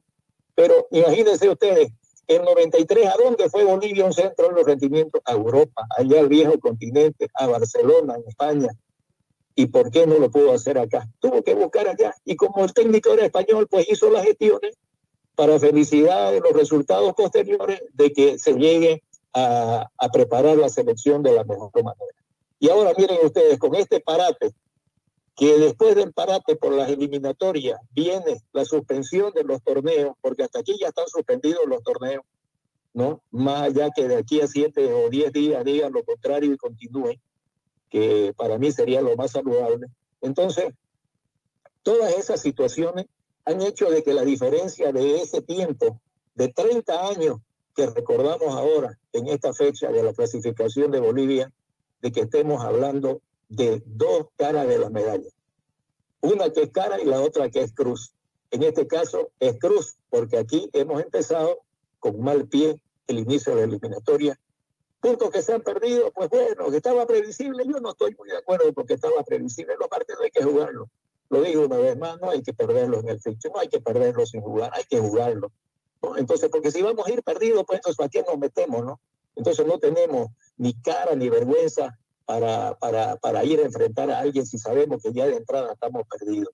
Entonces, viene el partido con Ecuador. Bueno, el partido con Ecuador se va a celebrar el próximo 12, si no me equivoco, es el 12, eh, efectivamente, el 12 en la ciudad de La Paz, en la fecha 3, en la fecha 4, ya Bolivia va a ser visitante de Paraguay el martes 17 de octubre, de, de octubre, de octubre y esperemos, esperemos de que Bolivia pues este, se rehaga, que se recomponga y bueno, veamos la posibilidad de, de poder clasificar entre los siete, porque son seis plazas y media, y esa media plaza pues por lo menos digamos este, nos da la oportunidad de que Sudamérica tenga un, un representante más en la justa, en la justa mundialista, que a diferencia de otras ahora tendrá eh, inusualmente, vamos a decirlo así, la participación de 48 equipos y de esa manera pues hace de que, nosotros tengamos, digamos, mayores, mayores posibilidades de, estar, estar en un mundial. Porque recordemos nosotros de que la, la FIFA ha distribuido ya de, manera de manera clara, digamos, cuáles son las la, las plazas, digamos, que ha, ha distribuido.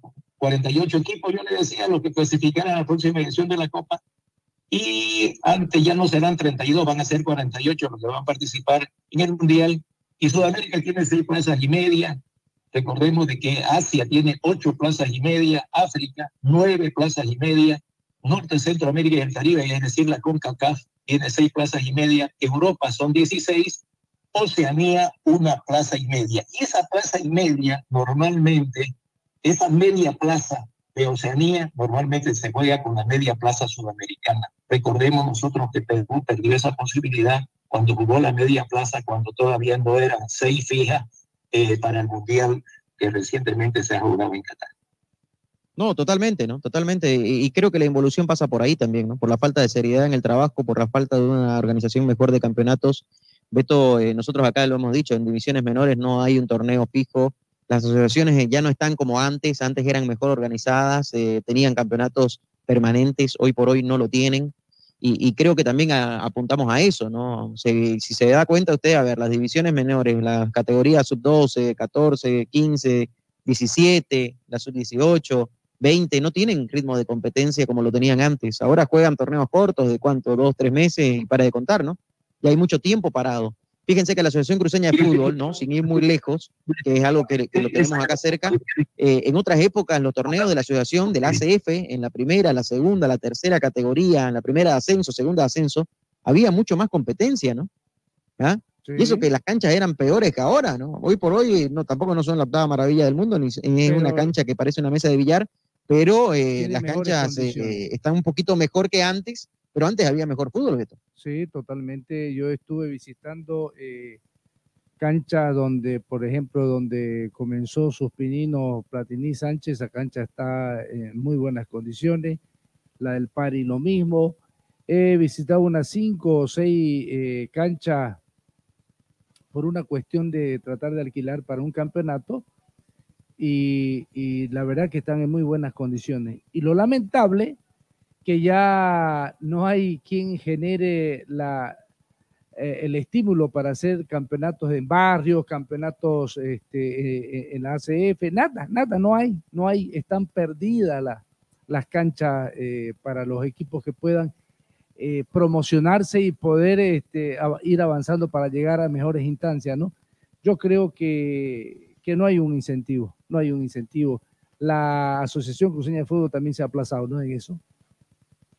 Sí, y la Asociación Cruceña de Fútbol está estancada, ¿no? Porque no ha crecido, porque no tiene torneos más competitivos, porque Este, los campeonatos son cortos. atrás, ¿no? O sea, y, y- y también hay mucho interés personal, ¿no? Fíjense que Bolivia 2022 tuvo que adquirir, comprar un club como Argentinos Junior, porque no lo dejaron nunca inscribir su propio club, ¿no? Así es. ¿Ah? Y es una institución que, si nos ponemos a analizar, ¿sabe qué? Hay mucho manoseo ahí. ¿No? Y, y fíjense, intereses si nos ponemos a analizar a Adolfo Rauleco Beto, en este momento, Bolivia 2022, y en este último año, es el- la escuela de fútbol que, ha sacado más jugadores. jugadores. ¿Sí o no? Nueve, nueve, a Brasil y Europa. Claro, o sea, ha sacado más jugadores que un club. Un club de primera división. Mire, en este momento estoy leyendo acá un tuit de, de Marcelo Claure, ¿sí? Y el tuit dice y señala lo siguiente. A ver, acá justo se me movió esta página. Ahora se la voy a buscar. Bueno, acá dice lo siguiente, ¿no? Porque él brota pecho en cuanto a lo que acaban de cumplir 15 años de decidieron crear Baiza, dice, ¿no? Cumplimos 15 años desde que decidimos crear Baiza para salvar al Club Bolívar. En este tiempo sumamos nueve títulos, una semifinal de Copa Libertadores, que fue la del 2014, y clasificamos 12 veces a la Libertadores, en la que estamos en el top 10 de la tabla histórica. Consolidamos el CAR, nuestro City Football Academy, y pusimos en marcha, que ese City Football Academy está en Santa Cruz, y pusimos en marcha el sueño del estadio, de nuestro estadio, dice, del plan centenario Viva Bolívar Oficial. Bueno, pero acá yo te digo una cosa, Beto, con la plata que tiene Claure, ¿no? Con la plata que tiene Claure, en 15 años yo lo veo que es mucho tiempo, ¿no? Porque, a ver, seamos sinceros en algo. Recién con este City Football Academy puede ser de que de aquí a un tiempo saque jugadores, empiece ¿no? a, a vender a otros clubes, empiece a hacer otro tipo de negocio. Sí, pero en 15 años, contado con los dedos de la mano, un jugador que haya formado Bolívar, ¿no? Y, y yo creo que no llega a, a- a llenar una mano, ¿no? Bolívar no 15 años. forma, Bolívar compra jugadores Bolívar formados. Lleva jugadores de la Tawichi, Bolívar se lleva a los jugadores de Blooming, se lleva a los jugadores de Puente, se lleva a los jugadores de Santa Cruz, hasta que se dieron cuenta que más o menos no, La- el semillero, la cuna del fútbol boliviano está en Santa Cruz, los jugadores que salen a diferentes clubes del país salen de Santa Cruz, fueron a Santa Cruz y están en Santa Cruz haciendo ahí en- por la nueva Santa Cruz justamente, ¿no? Por el norte, carretera del norte, eh, el City Football Academy, que el otro día él publicó una foto en la cual ya estaban acomodando las canchas y todo, ¿no? El predio que están creando en Santa Cruz. Y, y fíjense que también en 15 años, eh, tampoco no se me haga claure de que es la octava maravilla, porque lo único que puso fue poner plata. Y los títulos llegan porque obviamente tenés a los mejores jugadores te llevaste a los mejores jugadores, pero no es porque hayan formado jugadores y a nivel internacional. Llegamos en el 2014 a una semifinal de Copa Libertadores como país, digo esto, ¿no? Y, Bolívar llegó ahí, pero también fue una golondrina que, que no hizo verano, ¿no? Cuando se deberían haber quedado, yo recuerdo muy bien, yo creo que si Bolívar se hubiera quedado a trabajar, no él le hubiera llenado la cabeza a los jugadores, porque la culpa fue de él, él dijo, vamos a llevarlo todo a la Copa del Mundo. Y al final, como no consiguió entrada para todos, agarró y dijo, bueno, vamos a darle un reloj a cada uno y, y con eso más o menos salvo la cuenta, ¿no? Y se los llevó a Estados Unidos y le regaló un, un teléfono a cada uno y, y creía que con eso estaba todo bien. Y en vez de tenerlos entrenando, trabajando, que San Lorenzo justamente ese año ganó su única Copa Libertadores que tiene hasta el momento, y que continuó trabajando, fue el que eliminó a Bolívar. ¿ah? Porque San Lorenzo dijo, bueno, la Copa del Mundo es un parate que nosotros no vamos a desaprovechar y vamos a seguir trabajando y vamos a querer la Copa Libertadores. Lo consiguieron, ¿no? Mientras Bolívar estaba en otra, ¿no? Bolívar estaba en otra en ese momento. Y, y Claure estaba con Ascargorta en, en Brasil mirando la Copa del Mundo cuando San Lorenzo estaba trabajando, ¿no? Que obviamente también mérito ahí de, tener a los mejores jugadores. Es verdad, ¿no? Bolívar históricamente siempre ha tenido grandes jugadores, pero no me digan que Bolívar los formó esos grandes jugadores, ¿no? Porque yo, que yo recuerde, no sé ustedes, pero que yo recuerde Bolívar, no sé, si lleno esta mano, ¿no? Con jugadores que ellos hayan formado desde los 12, 13 años y que lo hayan llevado a primera división y que después los hayan vendido a, Europa, o- porque los grandes jugadores que fueron a Europa eh, pasaron por Bolívar, pero no se formaron en Bolívar, ¿sí? Los jugadores que como Platini Sánchez, eh, como Marco Echeverri y la selección del 93, que en su gran mayoría pasó por Bolívar, pero pasaron por Bolívar, ¿no? Pero ninguno se formó en Bolívar. ¿ah? Y los que están hoy, por ejemplo, en la plantilla de Bolívar, ninguno se ha formado en Bolívar. ¿Ah? Eh, caso, de, por ejemplo, de los más jóvenes. ¿ah? Uceda, ¿de dónde? ¿Uceda acaso lo formó Bolívar? No, ¿no?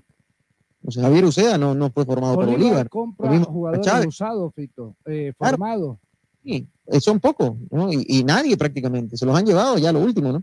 Cuando ya la- a los 12, 13 años ellos estaban en Santa Cruz trabajando y, y formándose en otro club, ¿no? En otra institución, en la Academia Tawichi. Su gran mayoría sale de la Academia Tawichi, ¿no? Entonces, eh, y también una cosa, ¿no? Que el otro día lo hablábamos. Bolívar, ¿cómo va a tener competencia si por más de que sabemos que entran 11 a la cancha y que hay clubes que tienen una plantilla de jugadores en de, de no sé, eh, 35, póngale, ¿no? 35 hombres, Bolívar se lleva 40, 50 sin ningún problema por la economía que tiene, pero es para restarle, pues, eh, ese poder eh, de competencia al resto, ¿no? Y, y Bolívar lo lleva y a veces son suplentes del suplente, ¿no? Y, y obviamente no tienen cabida dentro del club y los termina perjudicando, ¿no? Bolívar, ¿cuántas veces no ha sentado jugadores? Entonces, acá, no sé, no sé, o sea, para 15 años y por la plata que él tiene, o más, ¿no? O sea, lo que podés hacer y lo que podrías haber hecho en menor, eh, eh, menor tiempo. Es increíble, ¿no? Y lo hemos visto. Fíjense que cuando el Fútbol Group toma el Manchester City, el Manchester City a los 2, 3 años ya estaba dando vueltas y estaba siendo protagonista en Europa y, y, el, y el tema del valor del precio de los clubes se, se recontramultiplicó. Lo mismo pasa con el Red Bull, ¿no? Que maneja varios clubes en, en el mundo, no solamente en Estados Unidos, en Europa. Está el, el Red Bull, la New York Red Bull, que está en la MLS, está el Red Bull Bragantino, que está en el Brasil, está el Leipzig, Red Bull Leipzig de Alemania, y así, ¿no? Hay varios clubes eh, que tienen esa marca del Red Bull y que han obtenido títulos eh, en sus diferentes países producto de- del rendimiento, ¿no? Y, del modus operandi que, estos clubes tienen para poder demostrar en corto tiempo muy buenos resultados. Y ni qué hablar, ¿no? Del City, el Fútbol City, sí, el Fútbol City Group, que lo tiene el Manchester City, el New York City, que ha sido campeón de la MLS, que es el otro campeón de, la Premier, de la Champions.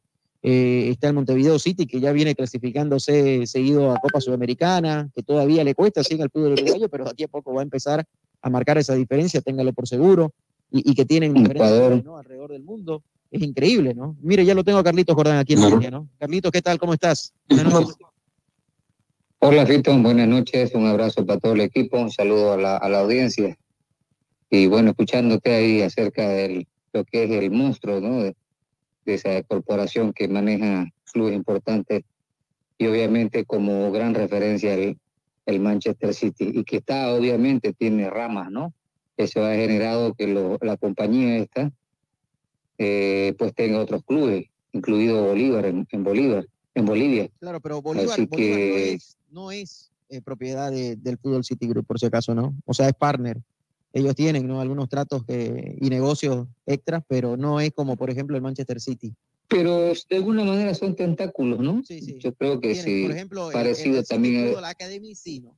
que es la academia de fútbol que está abriendo eh, esta institución justamente en Santa Cruz, ¿no? Claro. Claro, que es. Cotaure, ¿no? Así es. Obviamente yo creo que todo tiene un fin, ¿no? Y esa academia, Persiguen siempre me- me- talento, me, me ¿no? gusta en el aspecto de que le va a dar condiciones a los chicos y de que el día de mañana no nos olvidemos que estos chicos van a llegar a la selección, ¿no? Correcto, por eso te decía yo, tiene un, tiene un objetivo claro esto, ¿no? Que es buscar talento, ¿no? Buscar talento y empezar a gastar menos en figuras que cuyas cifras son muy elevadas, ¿no? Muy elevadas. Entonces, me imagino, así como hizo por yo creo que lo del Barcelona y el Real Madrid, que a tantos muchachos jóvenes de 15, 16 años se los ha llevado y prácticamente le ha costado muy poco. Entonces, me imagino que ese es el objetivo ahora de los grandes clubes, ¿no? Llevarse de chicos de 15, 16 años terminarlo de formar, porque esa, esa me imagino que se apunta, ¿no? Una cosa es que los chicos tengan talento y otra cosa es formarlo ya mentalmente para un fútbol más competitivo, para un fútbol más exigente, que, que obviamente no solo les pide eh, calidad técnica, calidad futbolística, sino adaptarse a un mundo muy diferente, ¿no? Donde te- no solo tenés que jugar fútbol, sino que tenés que también manejarte externamente. Entonces, yo creo que el fútbol de hoy es eso, ¿no, este, Fito? Eh, ya el futbolista, por eso incluso ya con 14, cuando un chico cuyo club o padre tiene, ya admite o y conoce que tiene talento, el chico tiene que empezar no solo a jugar fútbol y entrenarse bien, sino que tiene que prepararse también ¿no? intelectualmente para poder manejarse en un mundo mucho más exigente y que no solamente ataña al fútbol mismo, ¿no? Saber inglés, por ejemplo, algo básico, ¿no? Saber inglés, estudiar un poco acerca de lo que es Europa, lo que es el mundo europeo, hasta política, me imagino que tenés que saber un poco para manejarte, ¿no? ¿Qué idiosincrasia te vas a meter? Yo creo que el fútbol, el futbolista de hoy tiene que, tiene que saber. Por eso es que en Argentina ya los preparan de esa manera, ¿no? Por eso es que los argentinos se adaptan muy rápido a cualquier club del mundo, grande, porque ellos están preparados. Lo propio ocurre en Uruguay. Entonces, Claro, en- así en- como la entrenan, que le dan desde niño le, le van metiendo eso también en la cabeza. Claro, correcto. De ahí la diferencia con nuestro, pues, ¿no? Con los chicos que van diciendo, al, al do- segundo día quieren volverse, porque no hay la preparación adecuada. No hay la preparación adecuada. Sí. Carlos, buenas noches.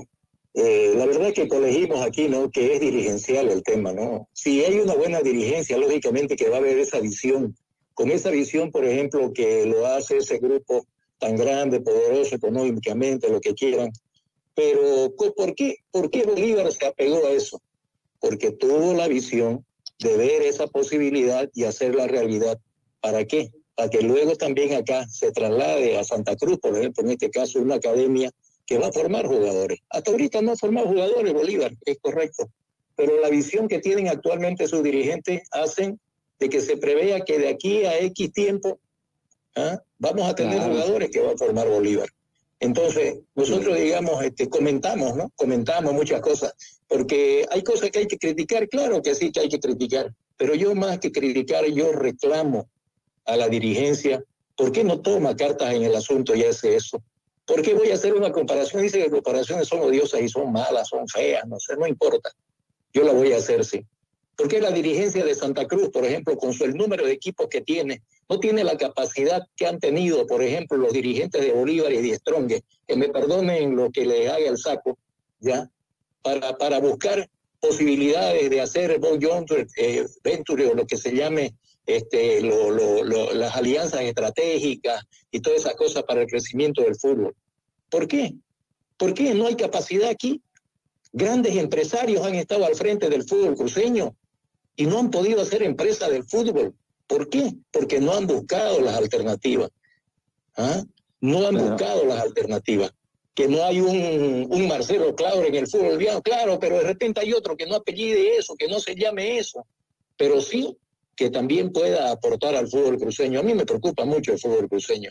Tenemos cinco, seis equipos y, y no hacemos uno en muchos de los casos. Hemos estado peleando, eh, eh, arañando, no no descender, tres equipos nuestros, Guavirá, Oriente, Blooming, ya Oriente se repuso un poco, Blooming también, Guavirá todavía está ahí, ahora si se acaba el campeonato de repente va a ser uno de los favorecidos, lo pongo entre comillas eso. ¿ah? ¿Y por qué, por qué no buscamos aquí la forma de, de, de crecer? Es operativa, es administrativa la falla que hay. Entonces todo eso se traduce, eh, es actitud, lógicamente, ¿no? todo eso se traduce en los malos resultados que tenemos. Nos quejamos de una cosa, nos quejamos de otra, pero ¿qué es lo que estamos haciendo? Formamos jugadores aquí en Santa Cruz, formamos jugadores. Claro que formamos jugadores. Formamos y los formamos para que se lo lleven en los, los, los- clubes del interior y con eso nos ganan, con nuestros propios jugadores. ¿Ah? A ver, fíjense ustedes la alineación de Bolívar y de Diez. ¿Cuántos jugadores paseños tienen? ¿Ah? Hagamos memoria. ¿Cuántos jugadores paseños tienen? Pero la mayoría son cruceños, la mayoría son eh, chaqueños, otra parte viene también de propiamente de Tarija misma capital, eh, de, de cualquier otra latitud, extranjero, nacionalizamos jugadores extranjeros para nuestra selección boliviana. Pucha, la verdad es que es dirigencial el problema, Dios mío, es dirigencial y que me demuestren todo lo contrario, pero con hechos, ¿no? Que lo demuestren con, con, con cosas fehacientes, objetivas, de que no es este el problema, el problema es este. Entonces, aquí lo que se tiene que hacer es una reestructuración total del fútbol boliviano. El andamiaje del fútbol boliviano está tambaleando, está tambaleando. La prueba está de lo que estamos viviendo en este momento. Torneo suspendido, la duda, la incertidumbre de que si se continúa, no se continúa. Casi cinco horas le tiró el, el- Consejo Superior de la Federación Boliviana de Fútbol hasta las primeras horas de este día empezando ayer todavía fuera de, de- de horario porque hubieron trifulcas en, la, en las afueras del Hotel de Europa donde se reunieron, etcétera. Entonces, es dirigencial el problema. Dios mío, es dirigencial. Hay que buscar la manera, la forma, desde los clubes. Y yo los insto a los dirigentes del fútbol cruceño, busquen posibilidades, busquen alianzas estratégicas, búsquenle la forma de cómo lograr más y mejor todavía. ¿no? no nos quedemos en la mediocridad hay que pretender siempre ser más. Esa es la, la- la forma, esa es la actitud que se debe tomar. Entonces, eh, la verdad que hay, hay, hay muchas, muchas cosas que, que, que hablar aquí y que sugerir, porque todas estas críticas que sean constructivas, que sean, digamos, un remesón también para que un poco salgan del sopor nuestras, nuestras autoridades deportivas, nuestros dirigentes, que pisen sobre la tierra, ¿no? Hay algunos que ya pierden en el ficho, por ejemplo, cuando van a ir a jugar a La Paz, porque ya la altura y no sé qué más. ¿Y por qué pierden del local? Si aquí no hay altura. Y allá Pero- vienen y nos ganan con los jugadores que formamos, con los jugadores que promocionamos los. Adolfo, pero es ¿Por un factor también, es una de las causas también del fútbol nuestro real, de lo que pasa ahora. Es una, no digo que es la principal, pero es una también de las causas de por qué nuestro fútbol boliviano no crece. Mira, vos- a mí sabes que con todo lo que vos sí coincido totalmente, Adolfo, yo me pongo a pensar en Independiente del Valle de Ecuador, un club nuevo, un club que en poco tiempo está entre los top de Sudamérica, que se ha dado el gusto de, ganar una final a un club tan grande como, como es el, brasileño Flamengo, ¿no? Si no me, no me recuerdo. Mira, yo, me gustaría saber, y me imagino que habrá dirigencias que pensarán lo mismo, ojalá que sí sea, de ir a ver ese modelo de club. Me dice, según, no, antes que Martín llegue a este club, este, ya se hablaba de cómo es este club, de cómo es lo moderno, lo- la, lo- la creatividad que ha habido en este club para en un país pobre, porque sí, Ecuador es un país pobre tal como el nosotros, pero al menos creo que estructuralmente se está manejando mejor en lo futbolístico y de ahí es que su selección sea fuerte, de ahí que sus clubes sean fuertes porque tiene clubes importantes, campeones de la Copa Comebol. Entonces, habría que ver, pues eso yo creo ese tipo de, de- de- de casos y de imitarlo, ¿no? Adoptar Imitarlo, ciertos modelos, seguirlo. ¿no? Claro, porque ¿sabes qué? Yo me acuerdo, y bueno, seguramente también vos, Adolfo, has escuchado y has visto, y yo recuerdo que, eh, eh, por ejemplo, tanto a Blooming o Oriente Petrolero se han acercado empresarios reconocidos, pero más tardaron en llegar que en irse. Porque yo creo que cuando se maneja con transparencia con honestidad un proyecto, te convence al empresario, porque eh, ahí está el detalle, pero si no te convence y vos ves que más hay fechorías, este, alguna intención dañina que, que, que, que- un proyecto serio, pues se va al empresario porque tampoco es tonto, ¿no?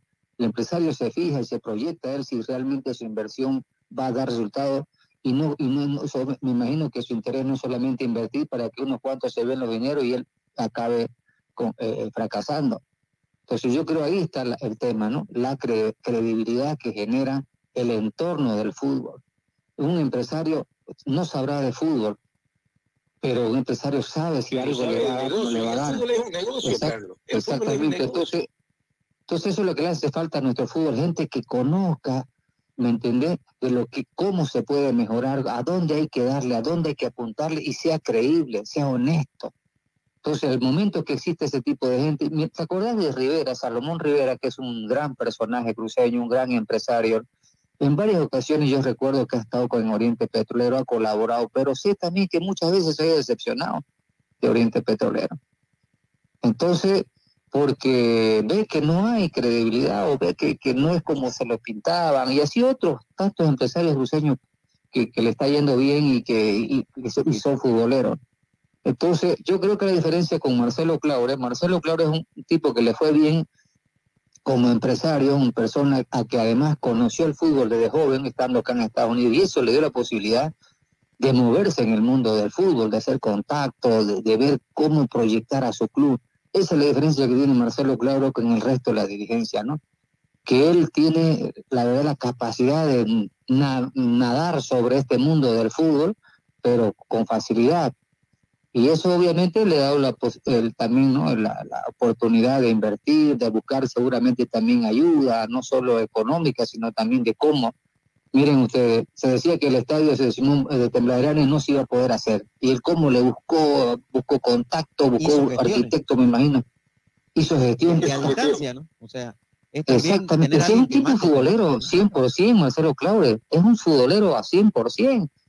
Entonces, más bien de de ese tipo de, yo creo que, eh, mira vos, es una envidia sana que, nos- que yo lo personal tengo, ¿no? Con, con Bolívar, porque es un club que ya estaba por morirse, porque así, eh, así ocurrió cuando estaba el anterior presidente, y de pronto apareció un personaje que podés vos decirle montones de cosas y podés incluso después hasta criticarle eh, si un caso se va y no deja nada para el club, usted quiere llevarse. Pero hasta el momento yo creo que lo que viene haciendo él es fantástico, es fantástico.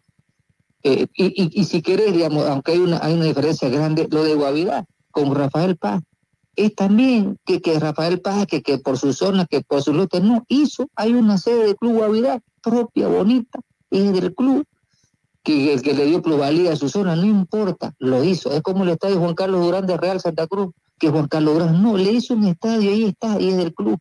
No importa. Yo creo que ahí- yo creo que ese puntar, ¿no? Lamentablemente no lo tenemos. No tenemos dirigencia o empresarios futboleros, pero a 100% que se animen, que arriesguen un poco más y que tomen la batuta, pues, como Marcelo Claro. Tenemos dirigentes que tienen quizás buenas intenciones, caso Ronald Ralde, ¿no? Pero pues el hincha, a veces los malos resultados, también la falta de plata, porque no puede él este, hacer lo mismo que Marcelo Claudio, es difícil, además no tiene seguramente la Pero hay que buscar, pues, ¿no? Hay que buscar alternativas, hay que buscar alianzas, hay que buscar una serie de lo cosas. que Si decías. tengo algo, pues, y lo, y lo necesito y lo quiero, tengo que buscarlo. ¿no? Y otra cosa, es la altura también es otro problema, aunque uno no quiera, le busque que sí, que no se animan a jugar un Nadie le niega el tema de la altura, Dios mío. es una realidad. Es una realidad natural. Pero hay que Pero buscar no van a tener pues, ¿no? ventaja, pero no van a tener ventaja siempre. Y está bien, pues, ¿por qué vienen y nos ganan aquí? A ver, por ejemplo. ¿Por qué vienen? ¿Por qué vienen y nos ganan aquí? Nos ganan allá, nos golean y nos ganan aquí. ¿Por qué? ¿Por qué? ¿Por qué? ¿Por, por qué podemos Ahí decir? pasa también por el tema No. físico, ¿no? O sea, la- los, los jugadores. No, porque no solo tienen altura, tienen buenos planteles también. No me vas a decir que Bolívar. Pero ¿por qué Pero no tenemos la capacidad nosotros de quedarnos con los mejores jugadores aquí para nuestros equipos? Porque no hacemos gestión dirigencial, no hacemos Porque gestiones. No se forma también jugadores como debe ser. No, Si que se forma, Santa se forma, porque Santa Cruz lo forma y se lo lleva a Bolívar y se lo lleva a Diestrón. No, no, eso es formar, es, es- una verdad media. A ver, me va a decir Formar que buenos Bolívar- jugadores decir que competitivos. Bolívar- Que Bolívar ha formado los la plantilla de jugadores que tiene ahorita. No, no, no, pero si vos mismo, ustedes mismos, lo, vos lo acabas de decir, se lleva a los mejores. Por Lo- pero lo mejor que, pero no significa que estén formados, pues, eh, eh, que estén listos. Se lleva a lo mejor, los talentosos, tal como están, se van. Y así son mejores porque además está, eh, obviamente son los más talentosos de la Academia de Tawichi, los más talentosos de Blooming, los más talentosos de Cermillero, etcétera, etcétera. ¿Y por qué no Entonces, tenemos no- capacidad nosotros de quedarnos aquí con los más talentosos? Porque no hay plata. ¿Y por qué no buscan pues la plata? Hay que buscar, pues hay que ser creativos. ¿no? A ver, yo, yo, yo, yo, yo le voy a decir una cosa. A ver, este, aquí lo que, lo que hay que hacer en, en líneas generales, y yo me refiero al, al fútbol cruceño en particular, porque nos quejamos mucho de que la altura y que nos ganan por esto, nos ganan porque tenemos nuestras propias caras. Yo le voy a proponer a los dirigentes del fútbol cruceño, tiene que hacerse un diagnóstico organizacional. ¿Qué significa esto? Es un proceso, pues, prácticamente, que podríamos decir, analítico, ¿no? ¿Y esto, esto qué nos va a permitir? Conocer la situación real de nuestras instituciones en cuanto a qué. A identificar problemas latentes. ¿Para qué? ¿Para qué se identifican los problemas? Para corregirlos. Y asimismo, buscar áreas de oportunidad. ¿Para qué buscamos áreas de oportunidad? Para aprovecharlas. De ahí que se hace menester, pues no, la realización de, de un fin de buscar opciones que nos lleven pues a lograr los objetivos previstos, ¿no? Porque la verdad que es eso lo que está faltando. Al... Pero aquí hay una cosa que es muy importante. ¿Cuáles serían las condiciones de esto que estoy recitando? Se hace indispensable pues contar con la decisión de cambio, ¿no? No podemos seguir en la misma. La altura no la podemos achacar eternamente, pues porque eso no va a cambiar, Dios mío. Pero, eso a es ver, la Cámara natural. Hiperbárica, Eso ha sido, es y va a ser, ¿no? ¿Te acuerdas, Beto? ¿Ah? Acá lo hablamos, ¿no? Desde hace años venimos hablándolo de la cámara hiperbárica, hipovárica y, y de la fecha. Ahora, yo le voy a decir, le, eso, le voy a, dar- le voy a dar un ejemplo. El caso de Royal Party. Royal Party tiene todas las condiciones. Tiene gimnasio, tiene un campo deportivo, tienen plata, tienen todo. Pero no hacen gestión para mejorar el fútbol.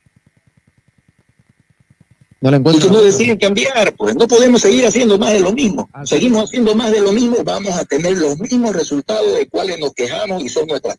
Entonces hay que buscar la alta dirección corporativa y ejecutiva de las instituciones tiene que tomar cartas en el asunto esto y, mani- y manifestarse pues por esa decisión de cambio y aplicar esos cambios, enmiendas y los ajustes resultantes de un diagnóstico que tiene que sentarse y hacerlo sesudamente y de manera fría de manera fría, empelotando todos los, todas las taras que tenemos. Entonces, esa es una de las maneras, creo yo, de que el fútbol cruceño en particular y el fútbol boliviano en general va a surgir. De lo contrario, vamos a seguir haciendo más de lo mismo porque no nos decidimos a cambiar. Y aprendan a escuchar vale, ya está la solución, ya está la solución planteada hace rato. A, a escuchar también, porque ellos creen que se Ah. la saben todas y que colocando unos cuantos quintos tienen el poder de, de- como dicen, el poder de Grayskull tienen, eh, tomar las decisiones. Y hay gente que es inexperta y, y- y están en, en clubes dirigiendo. Y cuando digo inexperta, eh, los resultados lo muestran. Entonces yo creo que también tienen que... Mientras hay saber dirigentes que lleguen a los clubes a, a sacar, vamos a decir así, porque llegan algunos a aprovecharse, hay otros que llegan a poner, pero deberían, de los dos, deberían hacer un término intermedio o uno mejor. Decir, ¿sabéis que señores? Nosotros vamos a llegar a, a aportar con trabajo, a buscar creatividad, a, a- a hacer uso de nuestra creatividad en todo caso para que las cosas vayan mejorando. ¿Por qué? Porque el empresario que llega al fútbol no tiene que llegar pues a poner nomás y decir yo soy el tipazo, yo soy el que pongo, me tiro 200 mil dólares en las divisiones inferiores, me tiro tanto cada año y me saco la mugre y todas esas cosas y no responden. No, señor, el empresario tiene que llegar a invertir. ¿Para qué? Para sacar rédito. El fútbol es negocio, no nos mintamos. El fútbol ya llegó a la historia cuando plata ahí en la tribuna, me acuerdo yo en el estadio Santa Cruz, que antes que sea el, el Willy Bender y después ahora el Tawiche Aguilera, cuando, cuando estaba ganando un equipo pasaba la gorra, pasaba el sombrero para sacar para, la, para los premios de los jugadores. No, ya no es eso, ya no. Ahora hay que equilibrar cabeza y hay que equilibrar corazón. El corazón nunca lo vamos a negar de que, de que, es, de que es el que nos motiva, pero el que nos hace decidir es la cabeza. Totalmente. Yo nos les vamos, decía que ya está la solución planteada, Pito, ya está la solución planteada hace rato. Con la licencia de clubes, si ustedes conocen lo que, lo que es esto, la licencia de clubes, Y como la cumplen aquí, pues no. eh, yo creo que es la salida y la solución a todos los, a los males que hay en el fútbol nacional. E incluso me, me atrevo a decir en el fútbol de Sudamérica, si es que la Comebol realmente es un celoso y verla por, para que se cumpla. Yo creo que no, yo creo que no. Personalmente lo vi cuando trabajé en la liga. más es un grito, a la un saludo a la bandera que, que realmente una normativa que, se cumple. Pero si eso se cumpliera en el país, yo digo que el fútbol se notaría un crecimiento notable. Pero como es un simplemente norma que, que vos la llenás en un papel y, y listo, por eso es que seguimos como estamos. Por eso es que Gustavo Costa tiene mucha razón cuando, o en todo caso, cuando a, a- a- que llama a, a Patito Rodríguez le consultaron lo de y él dijo, no, sus canchas son de un desastre la cancha. Entonces son, yo creo, cositas, eh, detalles muy importantes que hacen a que el fútbol boliviano no crezca también. Y creo que es fundamental. Si la licencia de clubes realmente se cumpliera, yo me atrevo a decir que 10 clubes estarían en condiciones de jugar y si esos 10 realmente eh, eh, cumplen, el fútbol se notaría, pero, pero su crecimiento. Pero como no, es, no se cumple y, y los intereses prevalecen políticos sobre lo deportivo, por eso es que seguimos más, eh, siendo más de lo mismo. Porque qué sirve que, por ejemplo, ¿Hace cuántos años que salió la licencia Sí, sí. de clubes, Carlito? ¿Hace unos cinco años más o menos? 2017 y se aplica, eh, ya lo exige la Comebol, e incluso eh, a nivel FIFA, creo que antes ya lo, lo- Fíjese empezó que a... uno de los requisitos que tiene ¿no? la licencia de clubes es de que los clubes tengan personalidad jurídica, que es un papel, ¿no? que es un documento. Y, y, los clubes no tienen, ¿no? todos los clubes no tienen eso. Claro, la personalidad jurídica es la identidad de las instituciones. Pues. Totalmente. Algo básico, ¿no? Claro. Y, y partiendo de ahí, ¿no? No estamos pidiendo una pelota de fútbol, ni estamos pidiendo porno, ni- estamos pidiendo un papel, ¿no? ¿Y por qué la Federación Boliviana de Fútbol avala a estos clubes? Es ahí también el problema, ¿no? Porque ellos les permiten jugar, ¿no? Cuando la norma dice que si vos no tenés personalidad jurídica, para empezar no tenés que tener, la- no te van a dar la licencia de clubes, ¿no? Y a la Comebol se le están mintiendo, ¿no? Porque los documentos que mandan, los files que se mandan a ellos, eh, supuestamente tienen todo, ¿no? Hay clubes que no tienen ni secretaría, ¿no? Y es uno de los requisitos también. Hay clubes que no tienen divisiones femeninas, por ejemplo, y es uno de los requisitos, ¿no? Divisiones menores, y es uno de los requisitos, y no lo tienen. Entonces, eh, acá también la Federación Boliviana de Fútbol es alcahuete de los clubes que les hace los documentos para que eso llegue a Conmebol y la Conmebol diga, ah, qué bonito, está todo bien en Bolivia, ¿no? ¿Sabes qué? Una vez yo conversé con un dirigente y, y yo le planteé, ¿por qué no patean el tablero? Le- me acuerdo bien que le consulté eso, ¿por qué no patean el tablero? Y, y sean las consecuencias que vengan, este, le- le dije, ¿no? Pero que, que de una vez por todas se arranque de verdad, la- las, que, que- que- que comiencen las soluciones. Y él me respondió bien, me acuerdo, Carlos, si nosotros fuéramos este, exigentes con la norma, no habría fútbol en, Bolivia. Que y lo hay mal, pues, ¿no? Tal cual. Entonces hay que exigir para que lo haya bien. Oye, escúchame una cosa, a ver. La licencia de club después es un sistema de certificación, Carlitos, ¿no? Que acredita el cumplimiento de los requisitos, esos requisitos mínimos exigidos, obligatorios por parte de las instituciones para participar en las competiciones oficiales de los clubes organizadas pues por la Confederación, y en este caso también la, la Federación Boliviana de Fútbol, ¿no? Entonces, si no cumplimos todo eso, ¿de qué estamos hablando? Pues, ¿no? Entonces, la falla, ¿dónde te está? digo. En no- te digo, en mira, no- en- respondió el tipo que no habría fútbol en Bolivia si un caso se exigiera, se fuera drástico el cumplimiento de la licencia Bueno, entonces denle en plazo, pues. Díganle, bueno, tienen hasta el 2025, primero de enero. Se da plazo. Se da plazo, Hagamos Tito. todo, ¿no? Y todos Se da. todo, ¿no? Y si no, bueno, retírense del fútbol, pues, ¿no? No estorben. Ah, te amenazan, pues, te amenazan a sacarme del campeonato, de saber qué te va a pasar, hinchada. Así como lo Mira mi pueblo, en la cara pelada a Héctor Montes en, en el consejo, así que también lo careen, pues, al que amenace, pues, ¿no? y que lo sancionen, ¿no? Ah, vos sos amenazadorcito, afuera. Para eso está la justicia deportiva, ¿no? ¿O no? Es que todos están involucrados. Ese- ese el... el- tema es ese, que todos están involucrados. Como ninguno cumple, el que quiera cumplir lo van, lo van, a, lo van a sacar. No, Entonces, y- o lo amenazan. Pasa en todos los ámbitos, ¿no? En Bolivia, fíjense los videos que hace Mamén Exacto. Saavedra, que hace el otro concejal. eh, Exactamente. o sea, en todos los ámbitos, ¿no? Vos para sacar una licencia de Fito. funcionamiento, si no pagás 1.600 pesos, y están los videos ahí, no me lo estoy inventando yo, si no pagás los Ah, 1.600 exactamente. pesos, no te la dan nunca la licencia, ¿no? Pero pagás y la tenés al otro día, ¿no? Hasta el mismo día a veces. Así es. Entonces, imagínense, ¿no? Y, y no es porque, ah, no, es que usted tiene que cumplir con estos requisitos. Te ponen trabas, trabas, trabas, trabas, obligándote a la corrupción para que vos pagues y tengas ese Exactamente. O sea, El problema es la sociedad nuestra, Fito. Exacto. Acá en este país, por ejemplo, vos vas en una zona donde te dice 20 millas la velocidad máxima y vas a 30, la policía te pilla y te para y te saca una multa de 250 dólares y no es porque seas hijo de o pariente de, es porque le pelaste y porque cometiste un error y hay una infracción y hay una multa y se. Así es. ¿Ah? Y Así acá es. no hay, ¿no? Este, ah, no, mire, yo soy hijo de. Y peor todavía si te pillan borracho manejando y todo. En Bolivia manejan borracho, te para la policía, le pagas mil pesos y te dejan, ¿no? Irte a tu casa y más allá vas y te chocas todavía. Entonces, Y si sos extranjero te deportan a ratito. imagínate, ¿no? Imagínate, o sea, es que Es las que no- leyes yo están- creo que los países avanzados, los países avanzados de que viven mejor que nosotros es porque ellos han aprendido que vivir en el caos no es la, no es la solución para seguir vivir en armonía.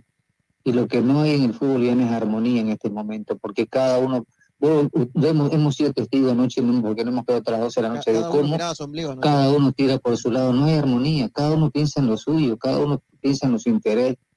Y así va a ser difícil, pues, ¿no? Y hay atrevidos, gente atrevida, gente que, o sea, no, no hay un poquito ni siquiera de, de, de, de respeto, eso, de enfrentarlo, decir que, ah, no. Yo siempre digo, ¿no? Hay Entonces, formas creo- formas de decir las cosas. Uno puede decir Sí. lo mismo, pero con altura, con otras palabras. Exactamente. Entonces vos ves la incapacidad, pues, ¿no? Ves. folclore, hubo tanto usted, no todo, todo esto, Ayer hubo bueno, tanto eh, para terminar de mi parte por lo menos, eh, la verdad, la verdad es que la falla también está en la confederación, porque si bien es cierto, ellos tienen hasta una gerencia de concesión de licencia, ¿no? Que actúa en representación de los que de los cedentes de la licencia prácticamente, ¿no? Entonces la aplicación esta es firmada y refrendada por autoridades, ¿no? De, de la de la Conmebol, incluso los que aprueban. Pero, pero en el interín, eh, a nivel de, la, de las diferentes federaciones, lo que se llama en el contexto, ya hay otras, otras cosas que se van manejando, ¿no? Entonces, toditas estas cuestiones son este, documentación incluso que, que se aporta para la concesión de la licencia, que incluye ciertos grados hasta de ser previamente auditadas, ¿no? Por una o, compañía especializada, lo que sea, y aceptada precisamente para que sea reconocida esta entidad eh, como, co- como corresponde. Entonces, hay una serie de falencias desde, desde las estructuras mismas, digamos, que, que dictaminan una cosa, porque, por ejemplo, esta cuestión de, la concesión de licencia este, de, los clubes, en este caso, tiene un reglamento. Y un reglamento donde prácticamente podemos advertir de que de repente son muy pocos los detalles que, han dejado de poner. Han previsto muchísimas cosas, pero si no lo aplican no sirve de nada. La letra muerta no sirve de nada, ¿no? Y aquí en nuestro, en nuestro, en nuestro medio, el hecho de decir, pucha, nos quedamos solamente con dos o tres porque los otros no van a calificar, es una cosa pues también que hay que criticarla, ¿no? Hay que, hay que, ¿qué le digo yo? Censurarla también, porque hay que hacer prevalecer los estatutos y los reglamentos. Ese es un principio de disciplina y de responsabilidad. Totalmente. ¿eh? Bueno, mañana. Claro, porque si, encontramos. Vamos, Carlito. sí, si no nos quedamos hasta las 12, de verdad que hay mucho que decir, porque yo digo, iba, iba- y me iba a referir a la Copa Simón Bolívar, porque suben clubes que hasta ahí yo digo deberíamos ser un poco más exigentes, ¿no? Que suban clubes a la división profesional, pues que por lo menos tengan por lo menos lo sustancial para ser club profesional, ¿no? Es verdad. Eh, y no que suba cualquier club que por, por un momento económico bueno, por algún padrino bueno, que suben y después más, más tardan, o como es más tardan en subir que, que ya están nuevamente en, en nueva, en, en su categoría de asociación. Entonces, todas esas cosas, pues, ¿no? Queda, Que no queda aportan nada. prácticamente mucha tinta en el tintero para conversar sobre este tema, ¿no? porque aquí, por ejemplo, yo le voy a decir, para una próxima vamos a conversar acerca de cómo se maneja, por ejemplo, en Europa. ¿no? Para ser presidente de un club, tener que firmar, por ejemplo, una letra, vamos a llamarlo así para que lo entendamos mejor, por 250 millones de euros, por decir un número. Ya, si no, no podés hacerlo. ¿Y saben quién está ahorita queriendo ser presidente o se está anunciando que quiere la presidencia, pero no cumple con los requisitos porque hay que ser socio también durante cierta temporada, o mejor dicho, durante cierto tiempo? Nadal, el tenista, porque dice que tiene la plata, pero hay que ver si socio cumple Real. Madrid, ¿sí, ¿no? Es socio, o sea. Nada es es socio, socio es pero él, él tiene que tener 20 años por lo menos de socio según el estatuto de Real Madrid. Y no tiene, en el 2011 recién se hizo socio. En el Ah, 2031 tendría condiciones. ¿Me entiendes? mira. Entonces, ¿por qué? Porque se, se tienen que respetar pues la- las normas y, los y los estatutos. Y sabes que un dato que ya que estamos hablando de aportar, y sería lindo, este Fito, no sé si vos tenés por ahí algún contacto directo, ¿por qué todos los contratos en la MLS, no, no es que por ejemplo el Inter, el Messi contra- eh, hubiera eh, firmó contrato con el Inter, no es que el otro, la MLS se encarga de todos los contratos.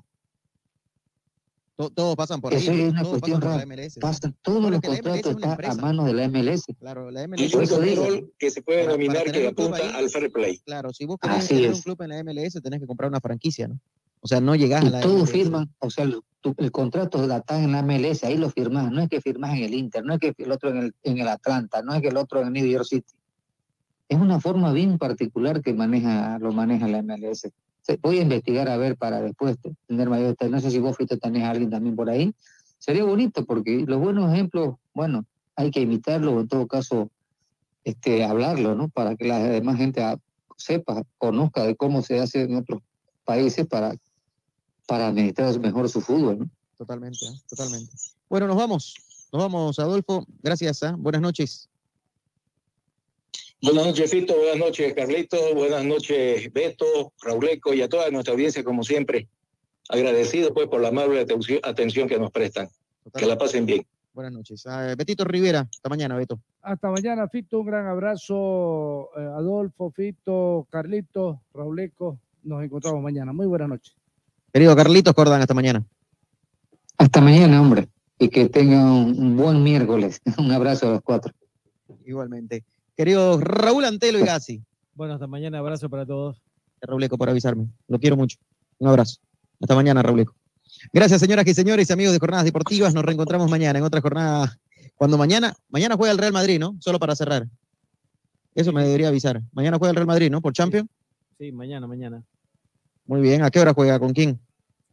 En un horario no habitual, ¿no? Las 12.45 me parece. Sí, 12.45, ¿no? Con Unión Berlín. La sensación Berlín. de Alemania, ¿no?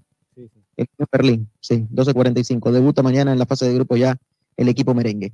Gracias, señores. Nos vamos. Hasta mañana. Hasta las 8. Chau.